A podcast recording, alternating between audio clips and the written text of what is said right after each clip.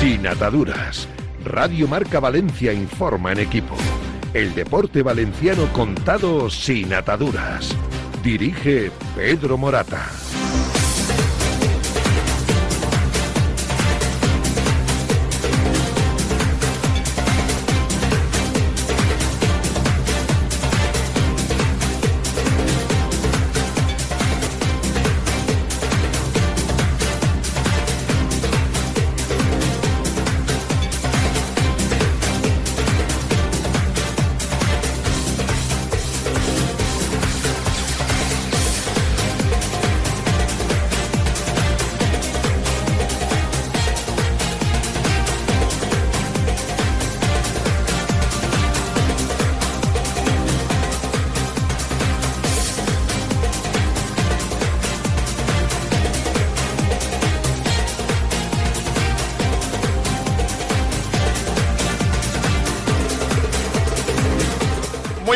Señores. Muy buenas tardes. Bienvenidos a Sin Ataduras en Radio Marca Valencia.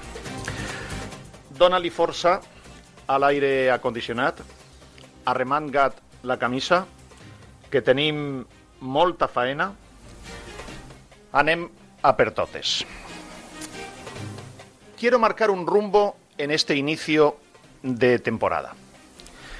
El rumbo de Sin Ataduras tiene dos vectores claros. Contar y, si puede ser, ayudar como prioridad principal a la salida de Peter Lim como máximo accionista del Valencia Club de Fútbol. Me acuerdo que cuando comenzamos el programa en mayo dije que creía, creía que máximo 18 meses se produciría esa salida. Quedan aproximadamente 14. La prioridad no es acabar el estadio de Mestalla, la prioridad no es dos partiditos de un posible Mundial 2030. Y el segundo vector es vigilar que nadie, ni de aquí ni de fuera, vaya a aprovecharse de un momento de debilidad del Levante Unión Deportiva. Estos son los dos vectores principales que marcarán sin ataduras durante toda esta temporada que nos llevará hasta el verano que viene todos los lunes. Miren, tengo un sueño. Tengo un sueño. Me gustaría, no sé cuánto tiempo más voy a tener la oportunidad de hacer, mm, o, o me va a apetecer, hacer radio local, en Valencia. Pero me gustaría mucho, después de 31 años al pie del cañón, sufriendo y alegrándome con ustedes de los éxitos o de los dolores de cabeza y los fracasos del Valencia, me gustaría mucho, y es un sueño, poder, desde esta humilde posición, ayudar a que el Valencia salga de esta y, como he dicho, a que nadie tenga la tentación de aprovecharse del Levante Unión Deportiva. Para mí sería un sueño cumplido, una humildísima devolución de todo lo que esta ciudad a un servidor le ha dado, el poder ayudar a que se vaya Peter Lim y a que venga otro nuevo propietario donde habrá un 50% de posibilidades de que sea mejor o peor. Ahora mismo 0% de posibilidades de que sea mejor. Sería algo especialmente bonito el poder saber que uno, desde esta posición absolutamente humilde, pero donde creo que podemos hacer cosas para ayudar, sería una cosa preciosa el cerrar una etapa del periodismo deportivo local, el ver que en un porcentaje, el que sea, hemos ayudado a salir de este barrizal al Valencia Club de Fútbol. Por supuesto, el rumbo es que no descienda el Valencia y que ascienda el Levante, pero eso sí que no podemos intervenir, eso depende de, los futbolistas única y exclusivamente. Alex Alfaro, buenas tardes. ¿Qué tal, Pedro? ¿Cómo estás? Buenas tardes. Eh, Te comías ya el micrófono de ganas. Muchísimas ganas, teníamos muchísimas ganas de volver. Ya lo sé, ya lo sé. Te voy a hacer una pregunta. ¿Qué fichajes ha hecho el Valencia? Eh, por ejemplo, este. Eh, ¿Quiénes son los fichajes del Valencia? Pues el Valencia ha traído a Sergi Canós, ha ejecutado la opción de compra de Amalá, eh, ha, mejorado la delantera con el fichaje de Jarenchuk, ha traído a Sergi Canós como, como mencionaba y también ha reforzado el medio del campo con Amalá. Vale. Imagínate que yo soy Javier Solís y estamos en el día 1 de junio. Y yo te digo, Alex, ¿vas a dar esas cuatro super exclusivas? Imagínate las exclusivas. Vas a dar en exclusiva el fichaje de Yaremchuk. Vas a dar en exclusiva el fichaje de Canos. Vas a dar en exclusiva la cesión de, eh, o la incorporación de Amalá. Y vas a dar en exclusiva, ¿quién nos falta? Eh, la opción de compra de Cheng. Vale. Los vas a dar todos en exclusiva. Todos los fichajes los vas a dar tú en exclusiva. Pero pórtate bien conmigo a partir de, de que empiece la temporada. Yo te doy esa oportunidad. Imagínate, ¿qué hubieses dicho? O sea, has dado todas las exclusivas, pero ahora empezamos hoy y no podemos decir lo que pensamos porque debemos las exclusivas. Y de alguna manera no podemos enfadarlo porque hemos hecho una buena relación personal con Javier Solís, nos ha dado las exclusivas y entonces, claro, ¿cómo vamos a decir que Javier Solís, valenciano y valencianista, está tragando y está ayudando a que se perpetúe Peter Lim en el Valencia? ¿Aceptarías las exclusivas? Si nosotros tenemos una noticia, la vamos a contar. Si tenemos una información, esa información va a ser contada si es cierta pero jamás vamos a dar esa información a cambio de condicionar nuestra opinión. Y eso es algo que, hemos mantenido desde, el primer día. Así que no, si es a cambio de algo, no. O sea, tú no lo, no lo hubieses aceptado. Si es a cambio de modificar nuestra información o nuestra opinión, no. Gracias a nuestros patrocinadores, en primer lugar, gracias a Maderas Vicente Castillo, más de 90 años de, historia, eh, Castillo, gracias a Rivera Salud, si hace falta un hospital de grandes servicios de la cadena Rivera Salud, esos son, gracias a Barberá Peritaciones, gracias a estos patrocinadores, gracias a los más de 3.200 mensajes que todavía me quedan 1.300 y pico que leer, pero los voy a ir contestando todos. Por cierto, tendría que haber o tendríamos que haber empezado antes este programa si hubiese leído todos los mensajes que este verano he leído y voy contestando. Y para empezar, eh, situemos por información de servicio, Alex, dónde nos pueden escuchar, porque hay una novedad y es que se incorpora Radio Marca Gandía desde hoy, eh, La Roca, con Santi Roca allí en, en Deportes, eh, toda la comarca de la Safor en el 107.0 FM. Nos van a poder ver y escuchar por un montón de sitios. Sí, mantenemos los mismos canales que el año pasado y todavía ampliamos más la cobertura. El altavoz de Sin Ataduras, mantenemos ese 98.7 de la frecuencia modulada en toda la zona de Valencia, de la ciudad de Valencia. Además, como bien decías, ampliamos al 107.0 en la comarca de la Safor. Además, nos pueden escuchar en la aplicación de Radio Marca seleccionando la opción Valencia, también en radiomarca.com eh, y nos pueden ver como si se tratara de un programa de televisión en el directo en Twitter, en el directo en YouTube y también a través en la zona de la SAFOR de Televisión Comarcal.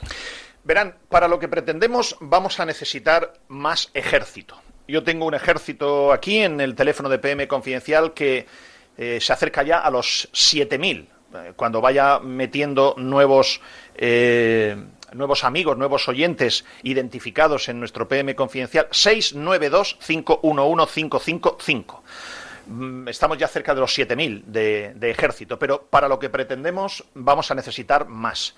Luego yo os ruego que todos los que seáis oyentes o conozcáis a oyentes de Sinataduras en la línea de estos dos vectores que yo he dicho como rumbo de programa, por favor, que nos escriban un WhatsApp con su nombre completo, apellidos, edad, ciudad, equipo, profesión, porque quiero alistarlos en el ejército de sin ataduras. Al 692-511-555. Cualquiera que conozcáis que es oyente nuestro, decirle por favor que nos escriba. Son las 3 de la tarde y 10 minutos. Pascu Zamora está a los mandos. Pascu, ¿tienes algo que hacer esta tarde? Te lo digo porque yo creo que esto hoy eh, va a ser largo. No sé si va a ser eh, lo suficientemente interesante, espero que sí, pero esto va a ser largo. Desde luego a las 4 de la tarde no vamos a acabar hoy. Vamos a, trazar eh, una hoja de ruta, vamos a ponernos un espejo delante, vamos a decirnos las cosas claras, vamos a hablarnos clarito y vamos a ver de qué manera esa, esa dignidad valencianista, ese orgullo valencianista, ese sentimiento valencianista, eh, vamos a ver de qué manera lo activamos con un mensaje claro que quiero decirles. Desde ya, ¿eh? Quiero que sepan una cosa. Esto solo lo resuelven ustedes. Lo tengo claro. Es una fuerza interior que me nace desde dentro, viendo, yo, yo analizo el horizonte y desde la humildad de los 31 años que llevo viviendo aquí, lo tengo clarísimo, cristalino. Esto es cosa, esto es cosa de ustedes. Esto, se esto lo arreglan ustedes. ¿Cómo? Lo vamos a explicar. 3 y 11 de la tarde, sin ataduras, Radio Marca Valencia. En el Grupo Sanitario Rivera trabajamos hoy por la sanidad del mañana, por una atención sanitaria excelente, humana y sostenible. Nacimos hace más de 25 años para mejorar tu salud y bienestar, para demostrarte que tú estás en el centro de todo, convirtiéndonos así en un referente de la gestión sanitaria, porque de la responsabilidad nace la confianza. Somos Rivera, somos salud responsable.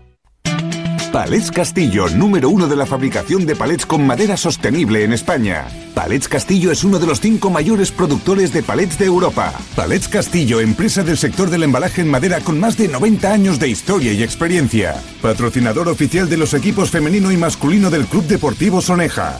Descúbrenos en paletscastillo.com y en el 964 13 27 27 en Soneja, Castellón. ¿Tienes un problema con tu seguro? ¿Necesitas asesoramiento con un siniestro con tu peritación? Relájate y llama a los profesionales. Llama a Barberá Peritaciones con más de 30 años de experiencia y un gran equipo de profesionales especialistas. Contacta con nosotros. Barberá Peritaciones en el 962 990 020 o en barberaperit.com.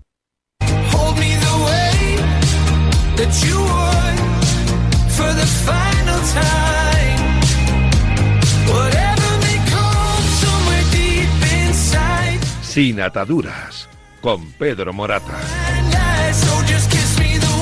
Y con Alex Alfaro y con Pascu Zamora y con todos ustedes y con nuestros patrocinadores que por cierto se van a incorporar más en breve. Cuantos más patrocinadores se incorporen, más libres seremos, más fuerza tendremos y menos dependeremos de nadie, que en este momento no dependemos de nadie, afortunadamente.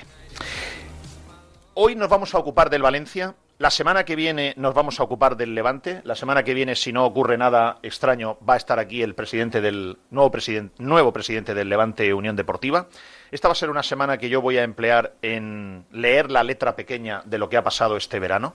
Quiero leer la letra pequeña porque hay una duda que es la que yo quiero resolver. El señor Dávila está loco de levantinismo y ha prestado su dinero y se va a jugar su dinero por ayudar al Levante Unión Deportiva? ¿O el señor Dávila va a aprovechar una situación de debilidad para quedarse el Levante por la puerta de atrás por cuatro duros gestionándolo él?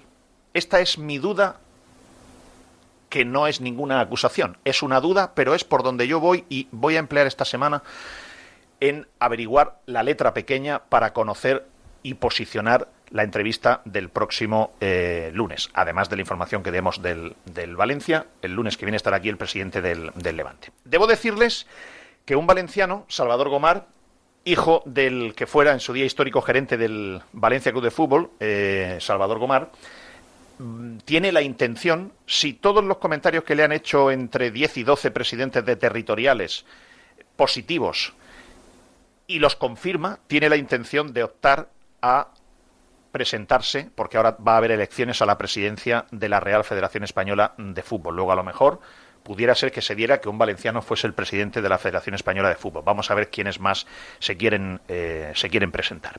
Y hoy también hay, ahora después lo vamos a contar, hay un posicionamiento esta mañana durísimo mm, político que ha hecho el Grupo Municipal Socialista Vox sobre Peter Lim y sobre el Valencia Club de Fútbol, cosa de la que ahora después nos vamos a, nos vamos a ocupar.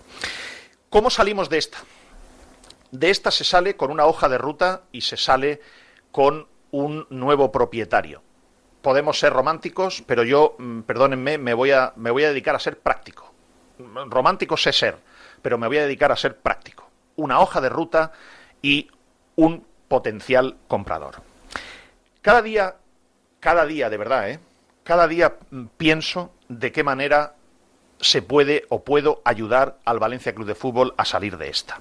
Ustedes tienen que hacerlo también. Y les digo que ustedes en sus manos, no, ustedes no se lo creen, yo lo sé, pero en sus manos está salir de esta y dejar de girar el cuello a la derecha y a la izquierda esperando que o alguien de la derecha o alguien de la izquierda que ven lo resuelva. Esto lo resuelven ustedes. Hace poco hablé eh, con el dueño del Inter de Miami, máximo accionista del Real Zaragoza, Jorge Mas. Hablé por un tema profesional, por un tema de noticias, de si iban a fichar a Messi o no. Tuve una videoconferencia con él larga. No desaproveché la ocasión para decirle, Jorge, ¿sabes que tú que tienes el Inter de Miami y el Real Zaragoza Sí, sí, ya sé que es un club de la misma liga, pero ya sé también que se está habiendo normativas que están en camino para que no se pueda vetar la propiedad de un o dos clubes de fútbol en la misma liga. Pero yo no desaprovecho la oportunidad y le digo, oye Jorge, deberías estudiar los números del Valencia, deberías estudiar la posibilidad que hay en Valencia. Mira, esto, esto, esto. Y hay muchos miren ustedes quién es Jorge Más Canosa. Jorge Más Canosa. Mírenlo ustedes quién es. Miren, miren, miren cuál es su empresa. Y no, no, tenía noticias, no tenía conocimiento, no sabía de la potencialidad que tiene Valencia y el Valencia Club de Fútbol. Porque esto es un conjunto, no es solo un club de fútbol, es la ciudad y el club de fútbol en las circunstancias en las que está. Jorge, échate un vistazo, échale un vistazo a, al club. ¿Qué, quiero decir con esto? Que yo cada día que, que, me levanto pienso en algún momento, no todo el día, por supuesto, de qué manera puedo ayudar al Valencia Club de Fútbol a salir de esta. La prensa internacional es importantísima.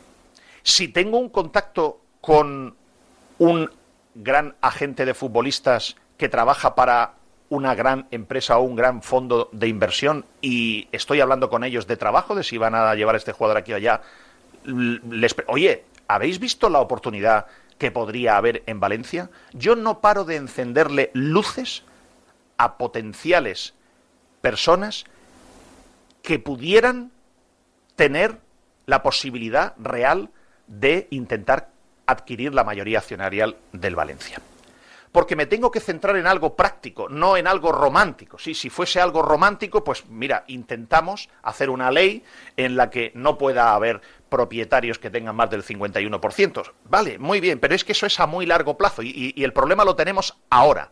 No, no podemos ser románticos, yo quiero ser práctico. Sinceramente, lo digo con convicción, ¿eh? yo sé cómo se sale de esta. Yo creo saber cómo se sale de esta. Pero es evidente que nosotros solos es imposible, no lo podemos hacer. Hace falta una revolución. Toda la vida ha habido en situaciones límites revoluciones. Esta tiene que ser una revolución cívica contundente. Y les voy a confesar una cosa. Lo vengo pensando todo el verano y mira que he tenido tiempo. Me debato cuando me pongo delante de este micrófono entre ser periodista y limitarme a contar lo que pasa, limitarme a contar lo que pasa, sin tratar de influir en lo que pasa. Los puristas dicen que los periodistas están para contar lo que pasa y nada más. Luego estos mismos puristas tienen en su cuenta de resultados tal volumen de publicidad institucional que no pueden analizar lo que pasa. Son hipócritas. Van de puristas, pero son hipócritas. Y yo estoy en una posición en la que no quiero abrir la ventana y decir, señores, he abierto la ventana, hay nubarrones muy grises. Quiero abrir la ventana y advertir a la gente que coja un paraguas, porque a lo mejor va a llover. Y sí, estaré influyendo en que la gente se ponga una gabardina o se lleve un paraguas, pero si la finalidad es buena, creo que también el periodismo no solo está para copiar y pegar, el periodismo está para ser didáctico y para tratar de influir en cosas justas. Por lo tanto, me, debato mucho entre vamos a hacer solo un programa estricto normal de periodismo o ser un faro que alumbre por dónde ir. No es mi prioridad la audiencia, no la es. Fíjense que dirán, este tío está loco, lo escucharán los jefes de marca y lo tirarán. No, es que si nosotros somos un faro que trata de dar luz por dónde ir, la audiencia va a estar. Este programa no tiene como prioridad un canon normal de tener audiencia. No, el programa este tiene una finalidad que es contar, ayudar, si puede ser, al cambio de accionista del Valencia Club de Fútbol y a vigilar que nadie se aproveche del Levante Unión Deportiva. Esta es, esta es mi visión. ¿Se acuerdan de esos programas que se hacían cuando la pantanada de Tous que era para recaudar fondos, para recaudar dinero. Yo me acuerdo en Murcia, en, Radio Cadena, en Murcia, un famoso locutor, Alberto Fernández, abría los teléfonos para que la gente diera dinero, para que la gente opinara. Se trataba de recaudar fondos. Miren, yo quiero recaudar voluntades, recaudar esperanza, recaudar acción, y tengo que hacerlo de una manera que tengo que corregir, por ejemplo, no, no riñéndoles sino motivándoles, apelando a sus sentimientos y a los recuerdos. Seguramente alguien de los que está escuchando el programa dirá, oye, este tío, macho, se está marcando aquí esto que es una clase de coaching. Pues probablemente. Si no le gusta, puede apagar la radio. No, es, es libre. Pero estoy fijando un rumbo. Se podrá estar de acuerdo o no, pero este es el rumbo. No hago bandeo, no bandeo a un lado y a otro. Y busco, les voy a decir lo que busco. Busco el clic. Yo he conocido momentos en que la sociedad valencianista hay un clic, un hecho, pasa algo, lo más tonto del mundo, la gota que colma el vaso, que ya se derrama el vaso y la gente dice hasta aquí. Bueno, yo busco cívicamente, contundentemente, cívicamente, pero contundentemente, busco ese clic. Lo busco. ¿Ustedes se acuerdan esos momentos en los que eh, hay una final hay que comprar las entradas y la gente empieza a irse dos días antes, acampa en la puerta de Mestalla porque yo quiero ser el primero que tenga las entradas, porque luego vendrán, me harán una foto, saldré en los medios, ah, pues entonces, ah, pues yo me voy el segundo y, me llevo una tienda de campaña. Y yo, pues yo más, me voy el tercero y, me llevo a toda la familia, y me llevo al Yayo de 90 años para que tenga más mérito. Y, entonces empieza eso a, a hervir, ebullición, y cada vez más y hay un clic. Bueno, pues tiene que llegar ese clic. No sé si va a ser un día que alguien de los de Meriton, los de Meriton o los que con demérito los apoyan, dicen algo que la gente ya va a, hacer ¡boom! Pero tiene que haber un clic. Antes de meterme con la hoja de, de ruta, le he pedido a Alex Alfaro. Alex Alfaro es, o era, era, un, como muchos de ustedes, un niño valencianista con, con un corazón valencianista, con unas ilusiones valencianistas, con, pues, bueno, con esa, con esa bendita ingenuidad que tiene uno cuando es joven, cuando es, cuando simplemente se fija en la parte futbolística, los cromos, gana, el autógrafo, etcétera. Pero Alex Alfaro ha recorrido desde ese, desde esa niñez valencianista hasta la posición en la que está hoy, de ser periodista deportivo y de analizar, ver, comprobar cuál es la verdadera realidad de ese Valencia Club de Fútbol que él de niño tenía una mirada y ahora tiene otra. Y a mí me interesa también, antes de meterme a decirles todo lo que les quiero decir, me gustaría, Alex, que esa mirada tuya, actualizada, la mirada de Alex Alfaro, de niño a periodista, de la bendita ingenuidad a la realidad de lo que ha pasado este verano. Pues sí, Pedro, efectivamente. Yo soñé y sueño con ser periodista porque nuestra vocación es contarle cosas a la gente, contar lo que ocurre, ni más ni menos. Pero yo creo que lo vivido estos últimos tres meses, desde que apagamos el pilotito rojo, no genera otra cosa sino la más profunda indiferencia absoluta. En toda la historia del club, incluso yo creo que en los momentos de peor gestión y más malos, los dos meses de verano se convertían en un pequeño paréntesis para ilusionarse. Este verano, yo honestamente, no he leído a ni una sola persona que se haya ilusionado con el retorno de la liga. Peter Lim se ha cargado, en mi opinión, la vía de escape de decenas de miles de personas. El Valencia, en lugar de convertirse, que para eso está el fútbol, en una solución a los problemas de la afición, se ha convertido en un problema en sí, en un dolor de cabeza. Han sido dos meses y medio donde cada llamada a agentes, directores deportivos e incluso trabajadores del club en vez de dar eh, ilusión de se están moviendo cosas, puedo ir a mejor, era más deprimente que el anterior. Eh, el Valencia siempre ha sido un club que tenía jugadores temibles, admirados, que ganaban títulos, que generaban ese brillo en los ojos por parte de los niños, que iban a la ciudad deportiva de Paterna a pedirle eh, fotos, y que tenía directivos que jamás en su vida se atreverían a salir en un vídeo del club a decir que el objetivo no es otro que salvar la categoría.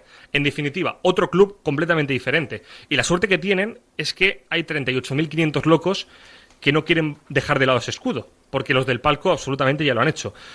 Tampoco podemos pensar que la barrera de la barra de energía del valencianismo es completamente ilimitada. Directo cada año, sinceramente, eh, una, una sensación de que cada vez ir a Mestalla pesa más, que ser del Valencia pesa más. Y cuando pasen los años será interesante ir al Twitter de Sin Ataduras y ver la cronología de lo que ha sido este verano. Negociaciones larguísimas, eternas, cambios de opinión constantes, incerteza en cada operación hasta que no estuviera firmado, porque en cualquier momento desde, Singapur se podía cambiar de opinión. Nombres encima de la mesa que no son aptos para el cuarto mejor equipo de la, de la historia de España, que sigue siendo el Valencia, y un club más preocupado en racanear absolutamente el último céntimo de una restricción de contrato que de confeccionar una eh, mejor plantilla posible. Me pongo la piel de aficionado y si ni siquiera en el club tenían claro cuál era el rumbo, imagínate el aficionado que ha estado mareado estos últimos tres meses. Quisieron vender el reset el 5 de, junio, después de casi descender, descender en, el Benito, en el Benito Villamarín, y como les pasa a muchos, quien comienza a creerse sus propias mentiras acaba ahogado en ellas. Y cuando mientes para tratar de esconder esa primera mentira, no te queda otra que inventarte 20 mentiras más para camuflar esa primera. Así que esa ha sido mi visión de, lo que ocurrió en el Valencia desde el último programa de Sin Ataduras. De la, de la bendita ingenuidad, de la niñez a la cruda realidad, la mirada de, de Alex Alfaro. Necesitamos un plan para provocar que Peter Lim, él, él, venda o busque un comprador es un error cuando la gente dice, no, pero bueno, pero hay alguien que compre. No, no, no, no, no. Es él el que tiene que verse en una situación en la que él sea quien busque un comprador. Un día me detendré, porque es que yo mm, entiendo muchos, muchos actos y muchas cosas que hace Peter Lynn, porque los que alguna vez, como, como yo, me ha pasado a mí, hemos tenido una inversión en un negocio que ha ido mal, donde tú pusiste ilusión y dinero y ha ido mal, yo entiendo todos los pasos que está dando Peter Lim. A mí, se me ocurrió un día en un pecado de juventud meterme con un grupo de amigos a tener un porcentaje de una discoteca gigantesca, de una sala de fiestas gigantesca que había en mi pueblo, que todavía la hay. Y yo sé perfectamente lo que está haciendo Peter Lim. Y fuimos nosotros los que cuando tuvimos el problema, nosotros que nos teníamos que quitar el problema, fuimos los que tuvimos que buscar una solución para quitarnos el problema y desinvertir. Y ustedes están aquí equivocados cuando dicen, no, pero bueno, pero, pero ¿qué más da? Pero si no hay nadie que compre, que no es así, que es él el que tiene que llegar a una conclusión que hay que provocar para que sea él Peter Lim el que busque un comprador para marcharse de aquí. Esto es una de las primeras ideas importantes que yo necesito dejarles. Quítense eso de, bueno, pero hay comprador que me da igual, que es él el que tiene que buscar un comprador. Si luego alguien viene por fuera, mejor, pero que es él. Ahora, hay que hacerle ver y hay que llevarle a un callejón en el que sea él el que diga que me quiero quitar esto de encima. Que yo lo que ha hecho Peter Lim este verano de no pongo ni uno más, me veo reflejado en él, porque a mí me pasó. Ya les contaré yo un día, con, hoy no, porque si no esto se nos va a ir a las 7 de la tarde. Veremos a ver si a las, veremos a ver si a las 6 he terminado. Mira, ya me estoy cargando el programa, ya, ya, no voy por donde iba. Veremos a ver si a las 6 de la tarde he terminado. Ya les contaré yo otro día, porque lo van a entender perfectamente lo que me pasó a mí. O sea, que, que es que yo lo veo claramente lo que le está pasando a él. Y ahora lo que hay que hacerle ver es, no, no, que es usted el que se tiene que quitar este problema de encima.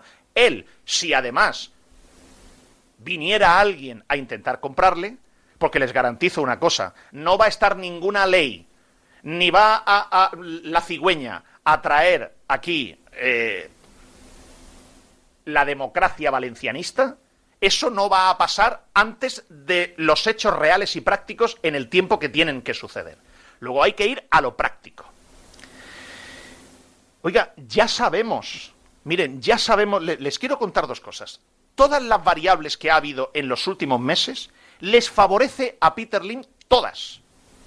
Ya sabemos de lo que van ellos. No, por favor, no, no nos raguemos más la vestidas. Fíjate lo que ha hecho. Mira, dice que no es para defender. Mira, nos ha traído un delantero de un millón de euros que este no jugaría ni en el tal. Pero, oiga, mm, ya sabe, pero si ya lo sabemos, no, no retocemos más en el barro. Ya sabemos que están haciendo un equipo pitufo. Ya sabemos que tienen suerte, que encima la gente es superior, su afección sentimental al Valencia y tienen 38.000 abonados. Si, si eso ya lo sabemos. Ya lo sabemos. Mire, tengo una mala noticia y una buena noticia. Una mala y una buena. Después de, este, de, esta pausa se las voy a contar. ¿Tienes un problema con tu seguro? ¿Necesitas asesoramiento con un siniestro con tu peritación? Relájate y llama a los profesionales. Llama a Barberá Peritaciones con más de 30 años de experiencia y un gran equipo de profesionales especialistas. Contacta con nosotros. Barberá Peritaciones en el 962 990 020 o en barberaperit.com. Palets Castillo, número uno de la fabricación de palets con madera sostenible en España. Nuestra implantación en Brasil nos hace exclusivos en la venta de madera de la mayor calidad a los cinco continentes. Palets Castillo, empresa del sector del embalaje en madera con más de 90 años de historia y experiencia. Patrocinador oficial de los equipos femenino y masculino del Club Deportivo Soneja. Descúbrenos en paletscastillo.com y en el 964 13 27 27 en Soneja, Castellón. En el Grupo Sanitario Rivera trabajamos hoy por la sanidad del mañana, por una atención sanitaria excelente, humana y sostenible. Nacimos hace más de 25 años para mejorar tu salud y bienestar, para demostrarte que tú estás en el centro de todo, convirtiéndonos así en un referente de la gestión sanitaria, porque de la responsabilidad nace la confianza. Somos Rivera, somos salud responsable.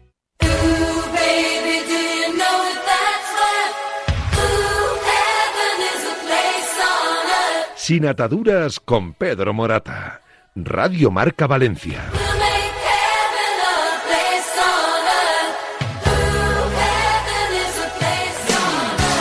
Y con Alex Alfaro y con Pascu Zamora, con nuestros patrocinadores. Hombre, si estuviese esto en manos de uno de los cirujanos de Rivera Salud, seguramente esto no habría falta que el, que el enfermo pasara ni, ni a planta. No haría falta ni que pasara a planta. Miren, a mí me da rabia cuando las circunstancias vienen de manera que ganan los malos, yo me revelo. Me revelo, digo, pero me cago en la leche. Pero es que van a ganar los malos. Yo, me, sube una adrenalina así por, por, dentro que yo no me puedo frenar. Y, y, esto mm, yo quiero expresárselo porque fíjense, miren todas las variables, es que tienen suerte además. Es que estos tíos de, de Meriton tienen suerte. No se pudo hacer el vaciado del partido del español. ¿Fue el partido del español, Alex? No se pudo hacer porque mm, los puntos eran necesarios para la tranquilidad y entonces Libertad que iba a convocar un vaciado integral y que yo creo que en ese momento probablemente se hubiera producido porque el caldo de cultivo era ese, pero como tuvieron la suerte que los puntos eran necesarios, Baraja salió y dijo, oye, perdona, que os necesitamos y tal, y no se pudo hacer el vaciado y ya era el último partido en Mestalla. Tuvieron, tuvieron suerte, coño. Tienen suerte estos tíos. Cuando se hizo un vaciado de los, de, los dos que se han hecho, se hizo uno la temporada anterior contra el Celta de Vigo, último partido. Última jornada. Y luego fue el Atleti Bilbao la temporada pasada. Vale. Intentan sacar un dron y la ley no te lo permite para coger las imágenes aéreas desde arriba viendo que había 28.000 personas fuera y 9 o 10.000 dentro. No se puede sacar un dron. Tiene que ser el de la policía. No se puede. Coño, le favorece. Se produce un cambio político. Vamos a ver si les favorece o no, porque había una posición muy contundente de, de Sandra Gómez en el Partido Socialista, donde marcó un hachazo fuerte que es, oiga, usted no podrá disponer de la recalificación, es decir, de la pasta, hasta que no haya terminado el estadio. Hachazo fuerte. Pero le iban a dar el convenio. Y yo escucho al Partido Popular y me da la sensación que también le van a dar el convenio con más exigencias, con más presión, eh, con consenso, pero la música me suena a que le van a dar el convenio. Y el cambio político, yo diría que si no les favorece, no les perjudica. Tienen suerte. Bueno, por cierto, por cierto, hablando de, temas políticos, esta mañana ha habido una comparecencia de Juan Manuel Badenas, eh, portavoz del Grupo Municipal Socialista Vox, que, ha sido, o sea, había convocado una rueda de prensa para explicar el posicionamiento político de, su partido con respecto a Peter Lim y al Valencia Club de Fútbol y ha sido súper contundente. A mí me ha sorprendido mm, muchísimo. Siete minutos de discurso inicial sin, sin preguntas, donde ha sido claro, donde ha dejado cuál es la ruta eh, que marca el partido político Vox, donde después ha aceptado cualquier tipo de pregunta. Estaba sentado junto al resto de sus concejales, hasta cuatro tiene en el Ayuntamiento de Valencia, y la verdad es que ahora lo escuchamos, ha sido muy claro. Pues no, no, vamos a escucharle, porque es un, es un discurso. Eh, hombre, les voy a decir una cosa. Mm, Vox es el socio preferente de gobierno del Partido Popular. Quiero decir, un convenio urbanístico, o sea, regalarle una nueva recalificación a Peter Lim a cambio de que termine el nuevo estadio que debía haber terminado en siete años y no lo terminó, con independencia de las cuestiones legales que los juristas dicen que es ilegal volver a darle un contrato a quien incumplió un contrato con la Administración, con independencia de eso, lo digo como, como información didáctica. Un convenio para una modificación del Plan General Urbano y para una recalificación, la autorización la tiene, la aprobación, la competencia la tiene el Pleno Municipal, en el que hay 33 concejales. El Partido Popular, que gobierna en minoría, si Vox no vota a favor, no podrá aprobar el convenio salvo que el Partido Popular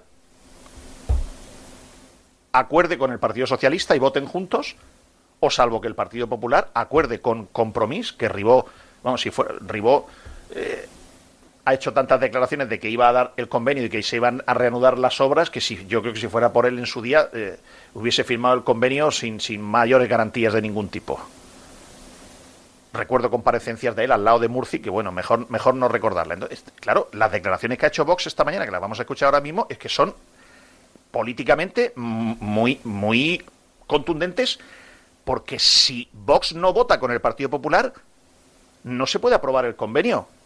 A Peter Lim no se le da la herencia a Peter Lim salvo que el Partido Socialista y el Partido Popular se pongan de acuerdo y voten a favor de darle el convenio a Peter Lim, o salvo que Compromís y el Partido Popular se pongan... Sería rarísimo, ¿no? Pero vamos a escuchar a Juan Manuel Badenas en, en el extracto principal de lo que ha dicho esta mañana.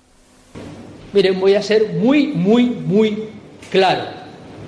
Creo que más claro que nadie ha sido con respecto a este tema en este ayuntamiento durante los últimos años. el Ayuntamiento de Valencia, como todos ustedes saben, es administración local.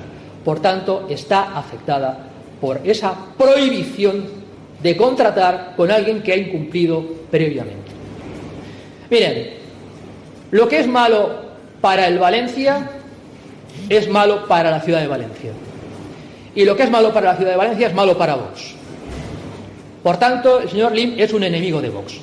Y además, no vamos a votar nunca nada en este ayuntamiento que permita de alguna manera que el señor Lim siga siendo el máximo accionista del Valencia. Por tanto, con respecto a la renovación del convenio urbanístico, nada de renovación. La señora alcaldesa se tiene que dar cuenta de una vez por todas que 13 no son 17. Que por tanto, si quiere realizar algún tipo de convenio o renovación con respecto a los representantes del Valencia Club de Fútbol, tendrá que pactar con Compromís o con el PSOE. Les tengo que decir que en este caso concreto sobre el Valencia Club de Fútbol, mm, eh, vamos, coincido plenamente con la exposición de Juan Manuel Badenas, porque yo considero que engordar a Peter Lim, engordar el valor de sus acciones dándole una recalificación, hará que él pida más por su paquete accionarial y sea más difícil que salga y que venda. Al margen de la cuestión legal. Estoy plenamente de acuerdo con lo que en este asunto concreto ha dicho el señor Badenas. Que, por cierto, me sorprende que no eh, haya habido contactos entre el Partido Popular y Vox, que es su socio preferente de gobierno, como para que Vox haya salido a decir nosotros no vamos a aprobar esto. Yo me, pensaba, escuchando a la alcaldesa María José Catalá en elecciones, que la vamos a, escuchar, yo pensaba que esto lo, llevaban entre ellos dos. Finales de abril es este corte. Yo he pedido esa reunión de junta de portavoces para que el Valencia tenga, para que la, el Ayuntamiento tenga una posición unánime frente a la propiedad del Valencia para exigirle el cumplimiento de sus compromisos con la ciudad. En ningún momento Ribó ha cedido a esa, a exigencia. Yo lo voy a hacer como alcaldesa. Yo voy a reunir a todos los portavoces y la postura va a ser de ayuntamiento. Y van a ser conocedores de todo toda la relación del Valencia con el ayuntamiento. Y no voy a jugar ni a poli buena, ni a poli mala, ni a ser la más valencianista, ni a manosear el sentimiento valencianista de cada las elecciones. Me sorprende que se haya llegado hasta el día de hoy y no haya hablado María José Catalá y Juanma Badenas sobre este asunto. Pero ahora ya es que mm, la cuestión la tiene difícil el Partido Popular, salvo que, insisto, pacte con el Partido Socialista o con compromiso, lo cual sería bastante llamativo desde el punto de vista de la aritmética eh, política. Yo estoy plenamente de acuerdo porque para mí, y eso es una opinión la mía, usted tendrá la suya, pero para mí es mucho más importante que acabar el estadio o que dos partiditos de un posible Mundial 2030 en 2030 es mucho más importante una cosa de dentro de siete años y es mucho más importante que acabar un estadio que, para vergüenza de todos, ya lleva parado 14 años, es mucho más importante que se produzca las condiciones para provocar la salida de Peter Lim. Y cualquier decisión que vaya en la línea de provocar que el señor Lim diga me tengo que ir de aquí ya de una vez, o que se lo diga Lei Jun a él, para mí es la línea correcta. Le voy a decir más variables que le favorecen. Miren, este verano se produjo una cosa desgraciadísima. Lo primero de todo, eh, mostrar nuestras condolencias con eh, Ignacio Redondo, la familia de Ignacio Redondo. Ignacio Redondo era un abogado valenciano que era el secretario del Consejo de Administración de CaixaBank. 42 años. Ignacio Redondo se había reunido con representantes de Torino a Mestalla, con el presidente de CaixaBank, y estaban abiertos y más estando un valenciano valencianista en el núcleo de poder de CaixaBank, estaban abiertos a buscar soluciones si venía cualquier inversor para, para hacerse cargo del crédito o para facilitar desde CaixaBank. Es decir, ¿saben lo que le pasó a Ignacio Redondo? Murió este verano en un accidente de moto en Mallorca. Entonces, es que me da mucha rabia que ganen los malos. Porque les favorecen todas las variables del destino, y esta es tristísima, es que les favorecen. Es que ustedes han llegado a 38.000 abonados, 1.500 abonados más que el año pasado. Y yo les he leído a ustedes es que no quiero perder mi número de abonado, es que a mí no me va a tirar LIM de mi casa, es que para mí es un placer ir con mis hijos y es de lo poco que me queda para tener... Lo entiendo todo. A pesar de que los abonos del Valencia, comparados con equipos que juegan competiciones europeas, ya explicamos que eran más caros. Pero ellos, la variable la tienen a su favor. Es decir, a lo mejor cualquiera pensaba que pudiesen darse de baja 3.000 o 5.000 o 6.000 en un Valencia que pasa de la Champions a casi descender a Segunda División. Y ellos tienen la puñetera suerte de que la gente de Valencia se hace más socios todavía. Tienen la suerte de que Baraja no raja. Baraja dice, no estoy defraudado con el mercado de fichajes. Me llega información de que Baraja está contento porque Leijun ha dicho que los objetivos del equipo son no descender. Coño, claro. Claro, así no tiene presión. Baraja, que yo la entiendo, ¿eh? Porque claro, con el equipo que le han hecho, como para aspirar a cualquier otra cosa. Pero claro, claro que está contento Baraja. Si viene la presidenta y, te fija el objetivo más pequeño que hay, que es no descender, claro que está contento. Y tienen la suerte de que tienen un entrenador que es, a efectos de la gente, como es la leyenda que ha salvado al equipo, no raja no dice nada, no se separa de Meriton, no muestra disconformidad, tienen la variable a su favor. Y eso que Baraja tiene dos años de contrato garantizados. Si lo echan hoy, le tienen que pagar dos años de contrato garantizados. Tienen la variable a su favor, no hay presión social. ¿Ustedes se imaginan la situación actual con Llorente de presidente? ¿Se imaginan eh, la situación de hoy con Manolo Llorente presidente? Tienen la variable a favor de que el presidente de la Generalitat Valenciana, el que había y el que hay, que a mí me, que yo sepa, ¿eh? a lo mejor si estoy equivocado pido, pido perdón, pero el, que había era del Real Madrid. Chimo Puig era seguidor del Real Madrid, que no pasa nada, pero que no es lo mismo un presidente que tiene un sentimiento porque es del Valencia de pequeño o del Levante que un presidente de la Generalitat que es del Real Madrid o del Barcelona o del Betis. y es que tienen suerte hasta para eso es que las variables del local management valenciano les favorecen. Javier Solís, Inma Ibáñez, Vicente Rodríguez, Ricardo Arias, Miguel Tendillo, Miguel Ángel Bosio. Miren, Albelda no aceptó blanquear a Meriton. Pero yo les digo una cosa, aquí hay que empezar ya a retratar a gente que está blanqueando a Meriton. Y a mí me duele decir esto porque yo Vamos a ver, yo he viajado con Vicente a retransmitir partidos. ¿Qué necesidad tiene Vicente, que es rico, de ser embajador del Valencia Club de Fútbol? Además, Vicente, si no te han dado ya la Secretaría Técnica, ni te han dado la dirección deportiva, ni nada, ¿qué pintas tú ya en el Valencia? Ricardo Arias, vamos a ver una cosa. Si Ricardo Arias se quedara sin trabajo en el Valencia, me cago en la leche. Ya le buscaremos trabajo como sea. Es que no habrá empresas, alguien que le ofrezca a Ricardo Arias para tener un sueldo. Es que no sabe Ricardo Arias buscarse algo que no sea trabajar para el Valencia Club de Fútbol de Meriton, porque es muy bonito trabajar para el Valencia Club de Fútbol y ser embajador, pero Ricardo Arias, Tendillo, Vicente, Bosio, ser embajadores, es que eso es para que te dé vergüenza. ¿Tú cómo puedes ser embajador del Valencia Club de Fútbol, este Valencia Club de Fútbol? Es que hay que empezar a situar ya el láser en, los sitios correctos. Por favor. Es que mm, mm, Javier Solís, yo le digo constantemente, Javier, una persona que me cae fenomenal porque tiene un talante magnífico, pero a mí no me, no me va de la cabeza, no se me quita que Javier Solís rema para Peter Lim.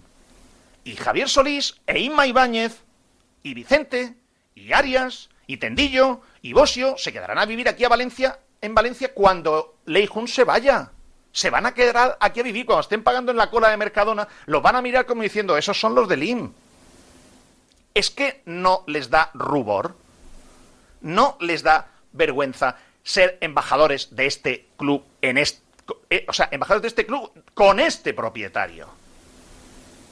Yo, creo que hay momentos en la vida que, que hay que marcar una huella, dejar, tomar decisiones de vida. Miren, a mí me pasó una cosa o sea, a mí, yo llegué un día después de 31 años trabajando. Javier Solís siempre, estoy 14 años en el Valencia y el día que no esté yo tendré trabajo. Pues, coño, pues si tendrás trabajo, vete del Valencia de fútbol. Deja, deja de ser un colaborador de este secuestro, de este empequeñecimiento del Valencia. ¿No te da pena ver al Valencia como está? Deja de blanquear. Yo tuve un día que de pronto después de 31 años que me han salido los dientes prácticamente en una empresa, me encuentro un día un director general que hace una nota de prensa contra mí y la emite en, la emisora. Y yo podía haber mirado para otro lado y seguir trabajando en la cadena SER. Es más, me mandaron como dándome un caramelo a una final de la Supercopa de Europa que yo no pintaba allí nada. Jugaba el Arsenal contra el Chelsea en, en, Azerbaiyán. Era un poco como, toma, Pedro, venga, va, que te hemos hecho una nota de prensa aquí contra ti, que hemos dicho que tal, que cual, te hemos humillado públicamente, pero venga, toma, un caramelito, va, venga, vete, vete a Azerbaiyán y haces el Arsenal Chelsea. Y yo dije, vamos a ver, yo, para mirarme al espejo, yo no puedo mirarme al espejo y permitir que un director general que a lo mejor le quedan dos telediarios que le quedaban cinco meses, lo echaron después a la calle. Yo no puedo permitir que me humille. Y le pongo una demanda laboral contra esa decisión bárbara que tomaron. Y si yo no hubiese tomado esa decisión y hubiese mirado para otro lado, me hubiese ido como me fui a Azerbaiyán, hubiese venido y hubiese tragado y hubiese mirado para otro lado, seguiría trabajando en la cadena SER, pero yo me daría vergüenza de mí, me miraría al espejo y me diría, Pedro, eres un cobarde mangarrufo, te la has comido y te han humillado y te has callado. Yo no puedo vivir así. Hay gente que puede vivir así. Pues yo no lo entiendo, oiga. Pues son decisiones que marcan una vida y que dejan huella. Las variables de libertad le favorecen. Libertad Valencia Club de Fútbol, yo o huelo, percibo que están débiles. Están tímidos. Y les entiendo. Miren una cosa, libertad los, les apoyo todo lo posible y más. Son mega necesarios. Es más, hay gente que les exige, bueno, estos de libertad que hacen, están de vacaciones tres meses, pero oye, ¿pero qué le vas a exigir tú a libertad? Pero si los pobres lo están haciendo sin ninguna obligación, como para exigirles encima.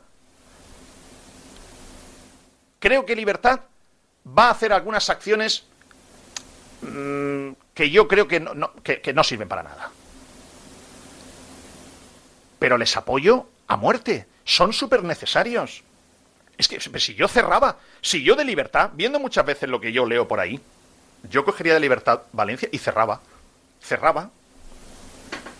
No va a servir poner unos fotocall alrededor de Mestalla con las caras de Javier Solís y de Lei Jun para que la gente se haga fotos de coña, de gracietas y las suba a redes sociales. Eso no sirve para nada.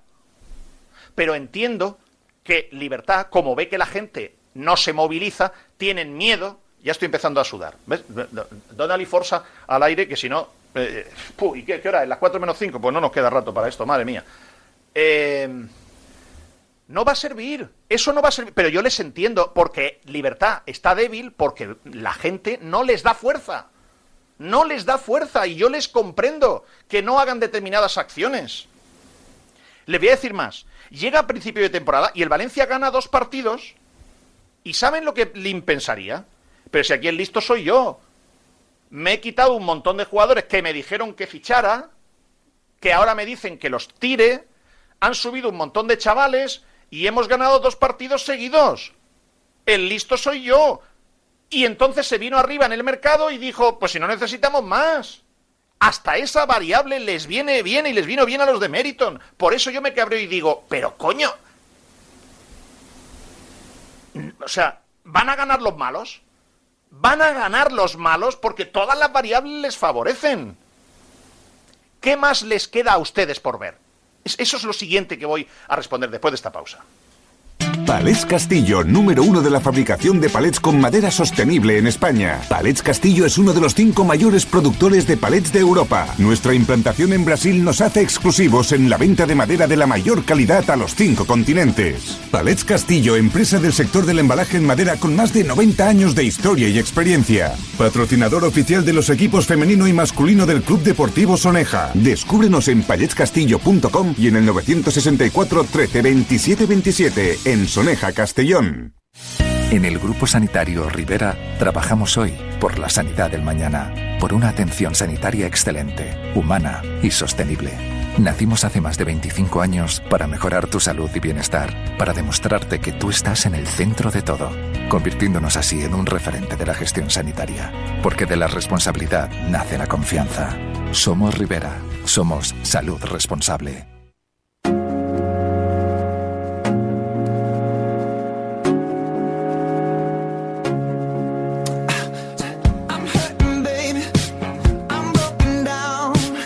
Sin ataduras.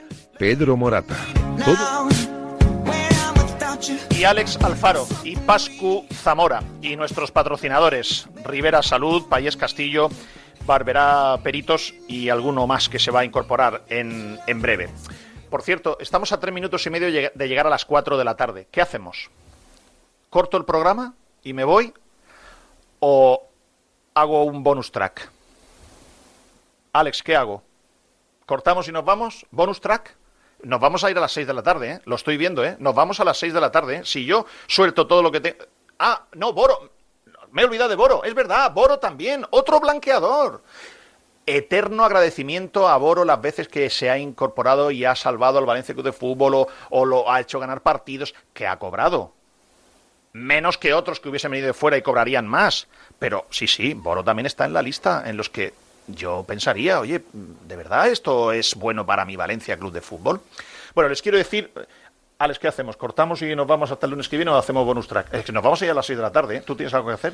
Tengo clase, pero a las 8, así que. A tengo las tiempo, 8. Tengo os- tiempo, tengo bueno, tiempo. Bueno, vale, pues venga. Entonces, ahora a las 4 en punto cortaré y el, el- el resto del bonus track será en exclusiva para todos nuestros seguidores en Spotify, en Evox y lo, lo pueden seguir viendo en directo En el canal de YouTube de Sin Ataduras y en el Twitter de Sin Ataduras, arroba Sin Ataduras PM. O sea, lo pueden seguir eh, viendo Correcto, y sí, escuchando, sí. lógicamente, ¿no? Vale, lo, único que desaparecemos es de la antena del och- 98.7 FM y del 107.0, que es Radio Marca Gandía, que se estrena hoy con Paco Sanz al frente y Santi Roca, la Roca de Gandía, que va a hacer allí su programa deportivo para toda, para toda la zona. Bueno, que digo que qué les queda a ustedes ya más por ver y por sufrir, que ya sabemos lo que son, que ellos no engañan a nadie.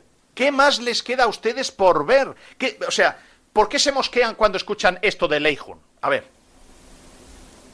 To be realistic, Para ser realistas, is nuestro objetivo para esta temporada es trabajar uh, duro, mejorar, mantenernos en primera uh, división y que no volvamos a sufrir como la temporada pasada otra vez. Una vez que alcancemos estos objetivos, por supuesto, estoy segura que el equipo aspirará a hacerlo mejor y a conseguir lo máximo posible uh, dentro de nuestras posibilidades. ¿Qué ha dicho? ¿Cómo puede ser? Indigno. Pe- ¿Pero qué dice? Pero oiga usted, ¿pero usted necesita que Leijun le diga que el objetivo del Valencia es no descender? ¿Hacía falta? Es que no lo sabe usted. Que el objetivo del Valencia es no descender. ¿Hacía falta que lo dijera Leijun? ¿De qué se sorprenden? ¿De qué se sorprende si ellos no engañan a nadie? Yo les digo que ellos son valientes porque, por duro que sea la cosa, ellos no engañan a nadie. No engañan en el sentido de que sabemos de lo que van, sabemos lo que hacen, sabemos lo que son y sabemos lo que pretenden. Ahora les voy a dar una serie de, yo le he llamado pétalos, ¿eh? pétalos de, de barbaridades, de, de cómo el Valencia se ha enanizado, se ha pitufeado, se ha hecho un pitufo deportivo. Lo vamos a repasar ahora con, con Alex Alfaro, pero ya tiene que ser después de, de las 4 de la tarde. Ahora hacemos un corte en la emisión de FM, 98.7 FM y 107.0 FM, y seguimos en directo a través de YouTube, a través de nuestra cuenta de Sin Ataduras en Twitter, y luego lo pueden escuchar todo el programa completo en Ivos en, y en Spotify.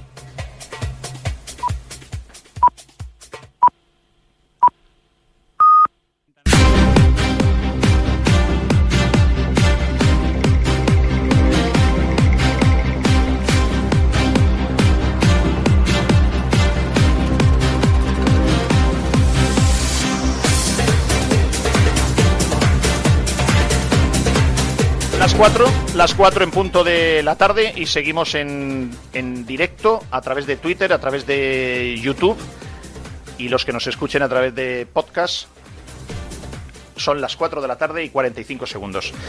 Mm, Mira, Alex, ya- mira, me queda esto, esto, esto y ya esto menos. Vamos a hacer una apuesta. ¿A qué hora acabamos? 5 y 40. Puede ser, puede ser, puede ser. Vamos a ver, les estaba diciendo que de qué se sorprenden ustedes de que Lei Jun salga y diga que el objetivo es no descender. Pero ustedes saben de dónde venimos. Miren, vamos a ir des- de- deshojando pétalos negros.